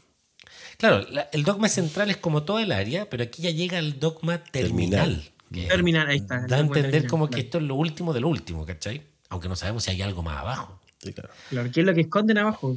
¿Qué es lo que esconden? Y, y al parecer ya vemos lo que esconden. Pues efectivamente, eh, eh, lo que sí, cuando lo están. Cuando él va a abrir, aparece una pistola apuntándole de atrás. Y la verdad, nadie imagina que iba a ser Misato. Exacto. O sea, como que Misato. Como gato ahí, gato De campo. Defendiendo su, de su madriguera. ¿no? Casi como fel- felinamente lo siguió, Calle no se dio cuenta. O a lo mejor sí. Yo creo que sí se dio cuenta. Yo creo que sí se dio cuenta porque se lo quería mostrar. ¿Qué cosa? ¿De qué Lo estamos lo que hablando? está, Ah, de lo que, ah, de lo que está adentro. Bueno, y lo, Lo, que, que, está dentro. lo Lo que está dogma también tiene lo que viene del capítulo pasado cuando termina. ¿A dónde iba Rey? Con la lanza de Long, Longinus. Longinus, sí. Sí, Sí, porque lo que vemos. Espérate, es que no quiero llegar a eso todavía, porque aquí, ¿qué pasa? Está Calle ahí, le llega, le, le pone la pistola a Misato y le, de hecho Calle le dice, ¿cómo está la resaca? Así como, Claro. "Ah, ¿cómo está la cañita? Todo bien, no se preocupe, te debo una, muchas gracias. Eh, pero le dice, ten cuidado. O sea, también Misato le dice, o sea, deja de hacer lo que estás haciendo porque si no, te van a matar. Claro. Diciéndole, yo no te voy a matar, pero te van a matar. Y ahí, o sea, Calle dice, le sigo siendo útil a Gendo, así que, y a Ritsuko. Eso no dice Ritsuko, dice Richan, que es como decir Ritsukita. Ah, ya, perfecto. ¿ya? Y como de cariño. De cariño, De cariño. claro. Pero dándole a ver, dándole, perdón, dándole a entender que Gendo y Ritsuko le están ocultando cosas a Misato. Y ahí es donde lo que decís tú, Christopher, que efectivamente él puede, haya querido que Misato se dé cuenta, en base a esto, de que le están ocultando muchas cosas y que nosotros lo hemos dicho atrás, pues si Misato se da cuenta que ella no es parte como del círculo de información, como que se entera de las cuestiones, Claro. se tiene que cada estar dando cada vez que el cuenta. capítulo nos da información de los planes de Nerv, como que Misato siempre parece así como, yo no sabía eso. O sea, No. la, la imagen en su cara es Claro. como, oye, ¿qué es esto? Yo no, no estaba enterada. Y acordémonos de cuando pasa lo del Jet Alone, que ella casi que sacrifica su vida por detener a este robot nuclear y se da cuenta que esto estaba todo ya Sí, planificado y que no era necesario todo sacrificarse. orquestado. todo orquestado y que ella no tenía instrumento musical en esta banda. Claro. ¿Cachai? Yo creo que desde Claro. ahí ella empezó a como a también a hacer su especie de investigación paralela, ¿cachai? Y a lo mejor por eso llegó a Calle también. O Yo creo que Calle buscaba una aliada entre con ella. Para mejor, claro. seguir investigando. puede como ser. la buscaba como una aliada. Sí. Eh, entonces, y ya, dicho eso, así como te están ocultando cosas, pim, pim, pasa como la tarjeta, la VIP, se abre la puerta y ahí vemos a este ser enorme crucificado en una cruz roja con, como dices tú, la lanza de Longinus clavada, Clavada, claro. así como en el corazón, en el pecho. eh, es un ser blanco entero que tiene una máscara morada, Ocho, nueve ojos. Siete. Siete. Siete, siete ojos. siete ojos, eh, que no tiene piernas, pero que de las de lo que donde estarían las piernas le sobresalen como figuras humanas, Sí. así como piernas humanas, es como bueno, es muy rara la imagen. Sí, sí. Eh, y, más, y más encima de su cuerpo chorrea un líquido naranjo que cae por detrás de la cruz, a lo que vemos que es como una especie de mar naranjo. ¿Cachai? Entonces, pareciera que ese es el, la, la fábrica de producción del SL, está saliendo de ese ser, de Adán. ¿Cachai? Claro. Eso, eso podemos inferir. Se podemos inferir. Y, claro. y, se, no, y se puede freír con más cosas porque en un- eh, hay una escena donde Shinji en, en capítulos anteriores donde dice como huele a sangre, así. Sí, el que eleva tiene. Está dentro de la cápsula, Sí. sí. Y le dice aquí huele, le dice aquí huele a sangre. Sí, y es como que fuera la Entonces, sangre ¿cómo? de este ser, que el LCL fuera la sangre de este ser, que sabemos que es grande, enorme, porque Misato cuando lo ve dice es un Eva. Sí. Y entonces ya sabemos que es grandote, porque tampoco no, no tenemos un sentido de escala O necesariamente. sea, podemos hacer la, la escala con la lanza. Vemos que Rey lleva la lanza, que da soporte. Y la, si la lanza le llevaba el, el EVA 0, es porque era grande. Sí, tienes razón, tienes razón. Claro. Eh, y a Misato le recuerda el Eva del primer primer impacto. impacto. O sea, del segundo impacto, perdón. Porque al tiro muestran esa imagen como de este Eva Ella iluminado. estuvo ahí, po. Claro, esto- de hecho en el primer- capítulo, en el capítulo que nos muestran cuando muere el papá de Misato, ahí muestran esa imagen de ese Eva iluminado y ella cuando ve este a Adán ve al tiro también una imagen del Eva iluminado y dice es un Eva. Entonces eh, le recuerda al tiro el segundo impacto y Kaji le dice que esto es la explicación de todo lo que ha pasado desde el segundo impacto. Eso dice. No sabemos por qué. Y que ese ser es Adán, el primer ángel. Chan, chan, chan. El, el famoso Adán. Ahora, ¿es realmente Adán? Porque hace tres capítulos o cuatro capítulos vimos que Adán era una crisálida. Un embrión. Un embrión, de claro. Lo que pasa es que decían que estaba congelado en baquelita. Claro, claro. Pero ¿y tan rápido evolucionó? Pero no ¡wup! Y, ¡oh! y ya está. ¡pup! un ángel. claro. Ah, Puede ser, pues, que no de hecho, de hecho, el ángel del magma también le pasa, porque está al lado y de repente, ¡pum! Mira que eres clever. Sale no me había rápido. acordado de eso. Porque efectivamente ese estaba en el mismo estado y de pronto prr, ya era un ángel. Era un ángel. Era Claro. un ángel. Entonces, sí, puede ser. Como No tenemos por qué dudar de como- eso. No, claro. Quiero recalcar o destacar como el diseño de este de esta criatura que está como crucificada, cual Jesucristo con la lanza. Es notable. Bueno, es que bueno. De verdad que es como para, para bueno para los japoneses yo creo que es como novedoso porque ellos no son muy cristianos. No, que su y- religión es otra. Y ahí hay una analogía que Longinus era un soldado romano. Es el soldado Sí, romano que con una lanza le cortó el costado a Jesús para ver si ya estaba muerto. Sí, ¿Cachai? Claro. Y se supone que le cortaron y salió agua, no salió sangre. Exacto. Analogías que hemos dicho que la serie plantea solo con un fin eh, como de dar-. Poético. Ah, bueno, poético, yo creo, Sí. estético, darle una, un, un, un algo distinto, un, Ahora, un Adán, je ne sais quoi. Adán es bien asquerosito. ¿Por qué? Porque es como gordito, deforme, pero chorrea. Es no como sé. asquerosito, Sí, sí. es como impactante en realidad. Ahora también se parece como al, al monstruo de Malvavisco Sí, de los, de de los cazafantasmas. de, Sí. de los antiguos. No yo sé cómo yo se me pregunto si, si esa máscara se la pusieron o tendrá otro rostro debajo. Mira, O venía así. es buena pregunta porque la Como máscara, esa- la máscara pareciera que es lo único distinto o lo único artificial que tiene puesto. Pareciera artificial. Claro. ¿ya? Como Porque- de metal, como de hierro. Claro, como da, da la sensación como que algo puesto ahí. Pero el signo también es importante. Yo no sé, ese signo yo sé lo que es. Pero no sé si hasta, hasta ahora lo han explicado. Yo creo que no. Yo creo que no. No, no, no. Yo creo que no. No. No, o sea, los que ya después cachamos, sabemos de qué es ese signo, pero hasta el momento no sabemos qué es ese signo, que es como un triángulo con cuatro ojos a un lado y tres ojos al otro. ¿Ya? Claro. Eh, los siete ojos. Y. eh, ¿Qué te iba a decir? En ese momento, efectivamente, Misato se, se da cuenta que Nerv es mucho más de lo que ella cree saber. O sea, está como. Claro, Que no es solo pelear contra los ángeles. No. Sino que tienen a un- a un ángel dentro de sus mismas instalaciones. Claro. Claro. Que Tiene en, un éxito. que en cierto sentido nosotros ya lo sabíamos. Sí, claro. Porque siempre nos estaban diciendo lo peligroso que era que el ángel se acercara a Adán, y entonces ya sabemos por qué siempre que el ángel está bajando y tratando de bajar y tratando de bajar, está tratando de llegar a Adán. Sí, pero Misato no lo sabía. Misato no lo sabía. Pero y, pero y si Adán estaba en el, en el dogma terminal, ¿por qué estaba afuera cuando era una, cuando era una crisálida? Entonces ahí como que entra la, la Ahí, ambigüedad. ahí- porque ahí ¿qué- hay una, qué hay una contradicción. Antes de que llegara Adán, se supone, Claro, porque ese claro. es Adán, Adán llega con, Adán, azúcar. el ángel seguía tratando de entrar a Nerv. Entonces, ¿qué estaba buscando? A lo mejor Claro. creía ¿Qué que es- estaba. ¿Qué es en realidad la criatura que está ahí? Es que ahí hay una. ahí hay- no, no voy a tirar mucho de ese hilito. Pero yo, Yo, tengo que una teoría, tengo que- una teoría, no sé si puedo decir. Sí, Tengo di, una di- teoría. di tu teoría, no hay ningún problema. Puede, puede ser como un molde para hacer más Evas, algo así. El- lo, lo- lo que hay ahí abajo Lo que hay ahí abajo, sí. es que sí, claro, sí, puede ser porque Misato dice que se parece a Leva. Le, puede ser que en base Le a eso. recuerda, le recuerda que los recuerdos que tiene del ser de luz son iguales que los Eva. Correcto. Entonces quizás puede ser una especie de molde o Sí, réplicas. O sea, de hecho, eso lo hablábamos en el capítulo que aparecía el Eva luminoso. Decíamos que esos experimentos que estaban haciendo con Adán era precisamente a lo mejor tratar de copiarlos para que fue sacar de ahí los Eva.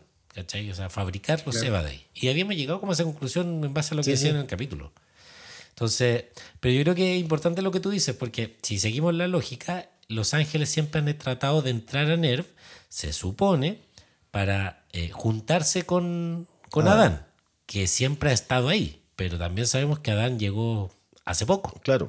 Los primeros como una- dos o tres ataques no estaba No, Adán no estaba. De hecho, dos, tres, cuatro. Porque creo que como el séptimo ángel es el, el del agua. Lo tenía ahí en el capítulo, en el resumen pasado. Pero, pero ahí hay algo. Y ahí hay algo. Sí sabemos Sí. que ahí hay algo. Pero hasta el momento también lo Sí, podemos porque- inferir. Con este capítulo se pueden teorizar hartas cosas porque podemos decir, no sé, porque lo que llegó en realidad no era Adán en la, en la crisálida. O que quizás los ángeles no tienen la, no tienen la misión de, contactar Sí, con Adán. De hecho, en en el capítulo que llegó Adán, tú pelado dijiste así como, pero ¿estamos seguros que es Adán? Sí. Así como, porque es raro, porque se supone que el Adán eh, que vemos en, el, en, el- en la explosión es distinto, así como que este pareciera que es otro ser, Claro. ¿cachai? Ay, no está tan claro. Y no está tan claro tampoco si, si Calle está seguro que ese es Adán, porque él también lo vio, él trajo a Adán, ¿cachai? O, o qué. O quiere hacer creer que ese es Adán, ¿cachai? Cosas así. Co- Como es un, un doble agente, a lo mejor le quiere meter idea a Misato en la Sí. cabeza. No po- y- no- creo que no podemos confiar 100% en Calle. No, yo lo dije el capítulo. No el anterior, el, el- el penúltimo. Sí. Yo dije: Calle es el responsable de muchas cosas y no hay que confiar en ese hombre. No, pero yo creo que tiene algo personal con Calle. Sí. Yo me estoy basando en los hechos. Lo que pasa es que Calle se come las mejores minas. Y eso me Y molesta. no deja. No deja a nadie. No comparte. No No comparte. deja para nadie. Él quiere todo para él. No, pero Y la otra pregunta que me surge igual es, es ¿por qué tiene esta lanza en las costillas? Claro, porque está enterrada la lanza. Porque esa fue una misión que le dieron a Rey. Así como, anda y Claro. clava. Fueron, esa lanza la fueron a buscar y la trajeron para enterrársela. O sea, antes no la tenía enterrada esta lanza. Entonces, No. podemos deducir, o sea, podemos Inferir. inferir que hubo un accidente con ese muñeco y se quiso. Estoy tirando una teoría loca. Se quiso arrancar, a- a- afirmemos lo mejor. Es como un pinche. Claro, de- Como eso que ponís para las carpas. El- O, haciendo la analogía con. Jesucristo, con esa lanza pueden ver si efectivamente es lo que ellos creen que es. ¿O está muerto o no? Es que no sabemos para qué se ocupó esa lanza originalmente. Todavía no. No, po. No nos han dicho para qué es la lanza Longino. Entonces estamos hablando pura tontería. Cerremos este podcast. Muchas gracias. Eh, lo que sí sabemos, que lo dicen al principio del capítulo, es que el plan de instrumentalización humana está atrasado. Y es porque yo creo que Gendo ya está así desatado haciendo lo que él quiere y no lo que se le quiere. Y yo creo que todo esto de lo de la lanza que mandó a Rey, no sé qué, que tiene a Rey ahora haciendo y allá que tiene a. Rey ahí abajo, ese es su- esa es su agenda, es lo que él necesita hacer y está medio apurado, parece. Ya. Eh, y Gendo dice en un momento, porque él habla del proyecto de Adán, que va bien, que se está implementando el dummy plug, que eso va bien, y que por lo tanto, y que el plan de instrumentalización está atrasado, pero va. Y él dice, todos los proyectos están interconectados. Eso dice. Entonces, deja ver que para él todo y sigue siendo igual, aunque, aunque no de la forma que quiere ser, eh, todo está en su plan. ¿Cachai? Claro. Pa' Y que él. no se quejen los otros. Sí, él dice como no se quejen porque es como estoy haciendo mi mejor esfuerzo posible. No, estoy la- avanzando. la pega pega lo que pasa es que Exacto, la pega su, se está su proyecto, por lo que se da a entender, eh, hace que avancen igual los otros proyectos. Por eso, Exacto. por eso no le preocupa avanzar en su proyecto, porque si él avanza en su proyecto, todos ganan. Eso así lo, así lo ve Sí, él. digamos. claro, una forma de avanzar sin, sin despertar demasiada sospecha. O sea, como estoy avanzando igual. Claro. Ahora, en ese momento, cuando Gendo dice eso, Fuyutsuki nuevamente le dice. Coso, digámosle como. ¿Cómo se llama? Coso. Co- Coso. ¿Así se llama o no? No me acuerdo. O sea, bueno. Mi, mi nivel de retención de datos pelado es muy bajo. Yo tengo que anotarme todo, sino coso, efectivamente, coso. Eh, Fuyutsuki le dice, eh, cuando él dice todos los planes están interconectados, él dice, ¿eso incluye a Rey? Es como está como picado Fuyutsuki con Rey. Sí. Algo tiene. Si tiene algo personal No le cae. Algo no le cae bien. A lo mejor le quita mucho tiempo de, de gente y no pueden compartir en, su- en sus juegos. También es celoso de, Sí. de Rey. No, pero por algo. Le dice, eso incluye... que Rey tam- también es un proyecto. Sí, po, claramente. Y, y le dice, ¿eso incluye Rey? Y él dice, como quieras. Así como- No, no en me su- voy. en su- claro, Ya, como ya no, güey. empezaste ya. Le dijo, ya empezaste con tu Ya, persona. mira, si vais a empezar, no empecé, le dice. Sí. Sí. Ah, lo dejamos hasta aquí y te Ah, retiráis. ah, ¿Sí? ya. Y amigos como siempre. no te pongáis huevo. Efectivamente, sí. Como que eso es importante. Porque Fuyutsuki siempre ha sido receloso de eh, cómo Gendo se relaciona con Rey. O de los planes que tiene con Rey y todo eso. Y eso tiene una razón de ser.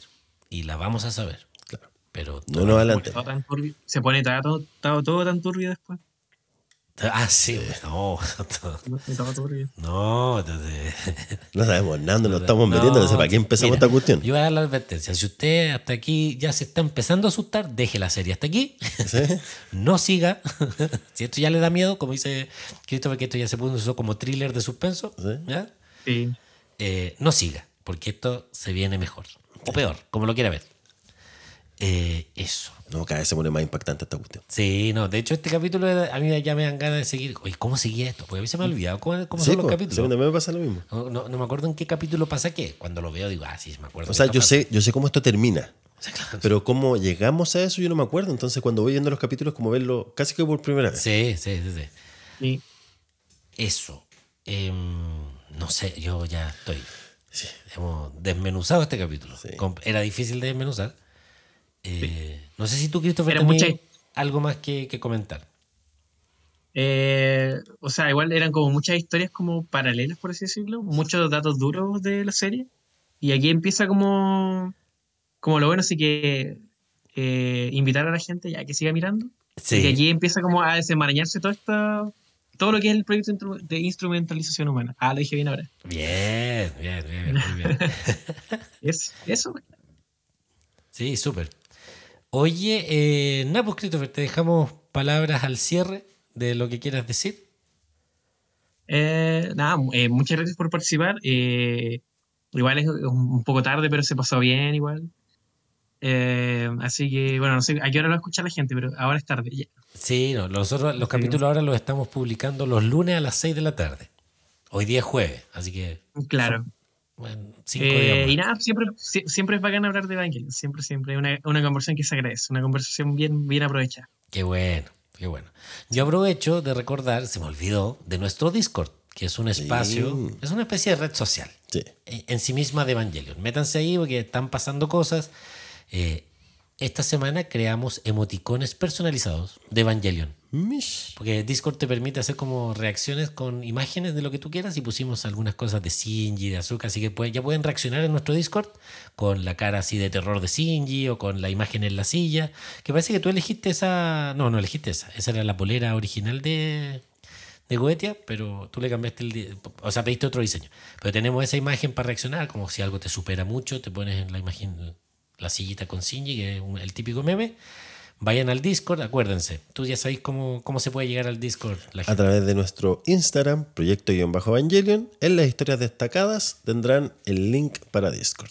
Exacto. Así que se tienen que crear una cuenta los que no la tengan. Es súper fácil y se meten y ya, ya van a estar participando del servidor que ya tiene mucha información. El manga, tenemos videos, tenemos memes, tenemos conversación, ya se están hablando temas de, de teorización de la serie. Y la idea es que se produzca este espacio de conversación que, que a lo mejor los que no quieren venir al podcast a conversar acá pueden conversar ahí en el Exacto, de plantear sus ideas, sus teorías y con todos los spoilers que quieran. Sí, no hay problema. Ahí se puede decir lo que quiera. Aquí, por un ejercicio solamente catedrático, estamos llevando esto de a poquito. No queremos adelantarnos. Eh, bueno, Christopher, yo te agradezco mucho tu participación. Eh, Vale, muchas gracias. Gracias también. Igual, muy- igual usted. Ah, no, de nada. Y nosotros, esta semana no hice pregunta, pelado, de No, la- chistosa. la chistosa. Pero no hay que descansar. Sí. también. No hay- Tampoco hicimos live por problemas técnicos, pero Ah, sí. en algún momento volveremos a hacer live. Sí, vamos a volver a los live. Y eh, nada, pues yo eh, agradecerles nuevamente toda la, la buena onda, la, la simpatía que hay. Hay mucha gente que está participando en el Discord, gente que me manda felicitaciones. Se sigue sumando gente al podcast que se está enterando ahora de que existe. Me mandan saludos por Instagram. Eh, muchas gracias a todos los que se están integrando a este, a este podcast y contarles que nada, pues se vienen cosas, hay sorpresas, se vienen cositas. Y por lo menos yo sigo muy contento de tener que, o sea, de hacer este, este podcast y este análisis de los capítulos. Y qué bueno, ojalá les siga gustando y sigan participando. Y un, un datito nada que ver con la serie, pero que tiene que ver con la serie. Estuve viendo unos videos en YouTube. Yo soy bueno para ver videos en YouTube. Y me salió recomendado un video del Evil Dodge, ¿se llama? Sí, Y daba como noticias de Evangelion. el último que subió, sí. No, no, pero yo creo que este es antiguo. Ah, ya. Y, Muy buen canal de YouTube. Ya. Sí. Sí, y bueno, me quedé escuchando lo que sé yo y hablaba de una parte que en Japón le dieron la condecoración Sí. por la cultura. Aporte a la cultura aporte a la cultura japonesa. japonesa a Hideaki. Es que lo subió hace poco, hace seis días. Ah, es nuevo. Es nuevo el video. Ah. Sí, bueno, nuevo. felicitaciones a Hideaki. El premio se lo dieron en abril. Sí, en abril, exacto. Sí, abril de este año premiaron a, a Hideaki Anno por su aporte a la cultura japonesa, que es un premio así como una especie de premio nacional de las artes en Japón. Claro. Sí. Pero es un reconocimiento que al emperador, que tiene una paga de por vida. ¿No? Un buen premio. Ah, sí. Sí. Mira. Así que. ¿Y cómo se postula? ¿Este podcast podría postular a eso? Estamos, estamos eh, dando a conocer la cultura Pero japonesa. por supuesto, Señor emperador, por favor, escúchenos. la criticamos un poco. Pero con cariño y con respeto. cari- y con, Sí. con un, Y admi- admiración. claro, un sentido crítico, más de constructivo. Sí, de manera sí. constructiva queremos. Eh, Oye, pero mira, ¿cuánto pagan? no, no sé. Pero debe ser harto. Sí, no, sí, decía el monto, pero no, no, no retuve número. Me declaro oficialmente en campaña para que este podcast sea premiado. sí, pues estamos invirtiendo, como dice Christopher, terminamos tarde estas grabaciones. Sí. pues. Nos, Sí, bo. nos pelamos las pestañas. Quemamos, perdón. Que después hay que la pega. Claro, que haya retribución, algo que entre. Esto es puro salida hasta el momento. puro gato, aquí no hay. No, Vamos a pedir limón. No, pero estamos poniendo ya llorones. Buena, buena. Bueno, Patreon, eh, un Patreon después. Evil Dog es parte de nuestra comunidad de Discord Sí. y es parte de este podcast. Ah, porque yo estoy, conversa- estoy en conversaciones con Evil Dog. Estamos en negociaciones. Bueno, si no estás escuchando, me gustan tus videos. No, son muy buenos. Aparte que tiene, tiene, Y Tiene, humor. Tiene, le, le pone Sí. le pone todo. Y, y buenas teorías salen de ahí. Cuando todavía no se estrenaba la, la última película, ahí Sí. era bacán ver teorías. De hecho, tiene un video que lo, lo recomiendo, que yo ya lo vi, que es de cómo cocinar un tercer impacto. Y te- Oh, sí, es muy bueno. bueno ese video. Y te Sí. explica cómo se puede hacer un tercer impacto. que es un poco lo que en el capítulo pasado estábamos viendo, así como qué es lo que está tratando de hacer Gendo, que pareciera que lo que está haciendo es o evitar un tercer impacto o hacer, un tercer, impacto. claro. ¿cachai? Lo que hablábamos de eso. Pero hay, hay que verlo después de ver la serie. Eh, claro, claro. No, pero yo creo que todos los que nos escuchan, salvo algunas excepciones que las hay, que me han dicho, oye, le conté a un amigo que estaba escuchando este podcast y lo escuchó y le gustó y empezó a ver la serie. Entonces, no sé si de- se ponen a ver la serie y nos siguen escuchando o van capítulo a capítulo. Lo que pasa es que la serie, tú, que es lo que pasa con este capítulo, es que tú terminas de ver, son, capítulos son capítulos súper cortos. Claro. son 20 minutos, 18 minutos de, de capítulo como tal. Entonces, te caes con gusto a poco y te puedes avanzar Sí, es fácil avanzar. seis capítulos en un pestañear. Claro, un abrir y cerrar de ojos. Exacto. Sí. Pero, ¿por qué estábamos diciendo esto? Porque, ah, porque por esto del. De cómo cocinar un tercer. Sí, cómo cocinar un tercer impacto. Tan buenos los videos de, de Bill Dog.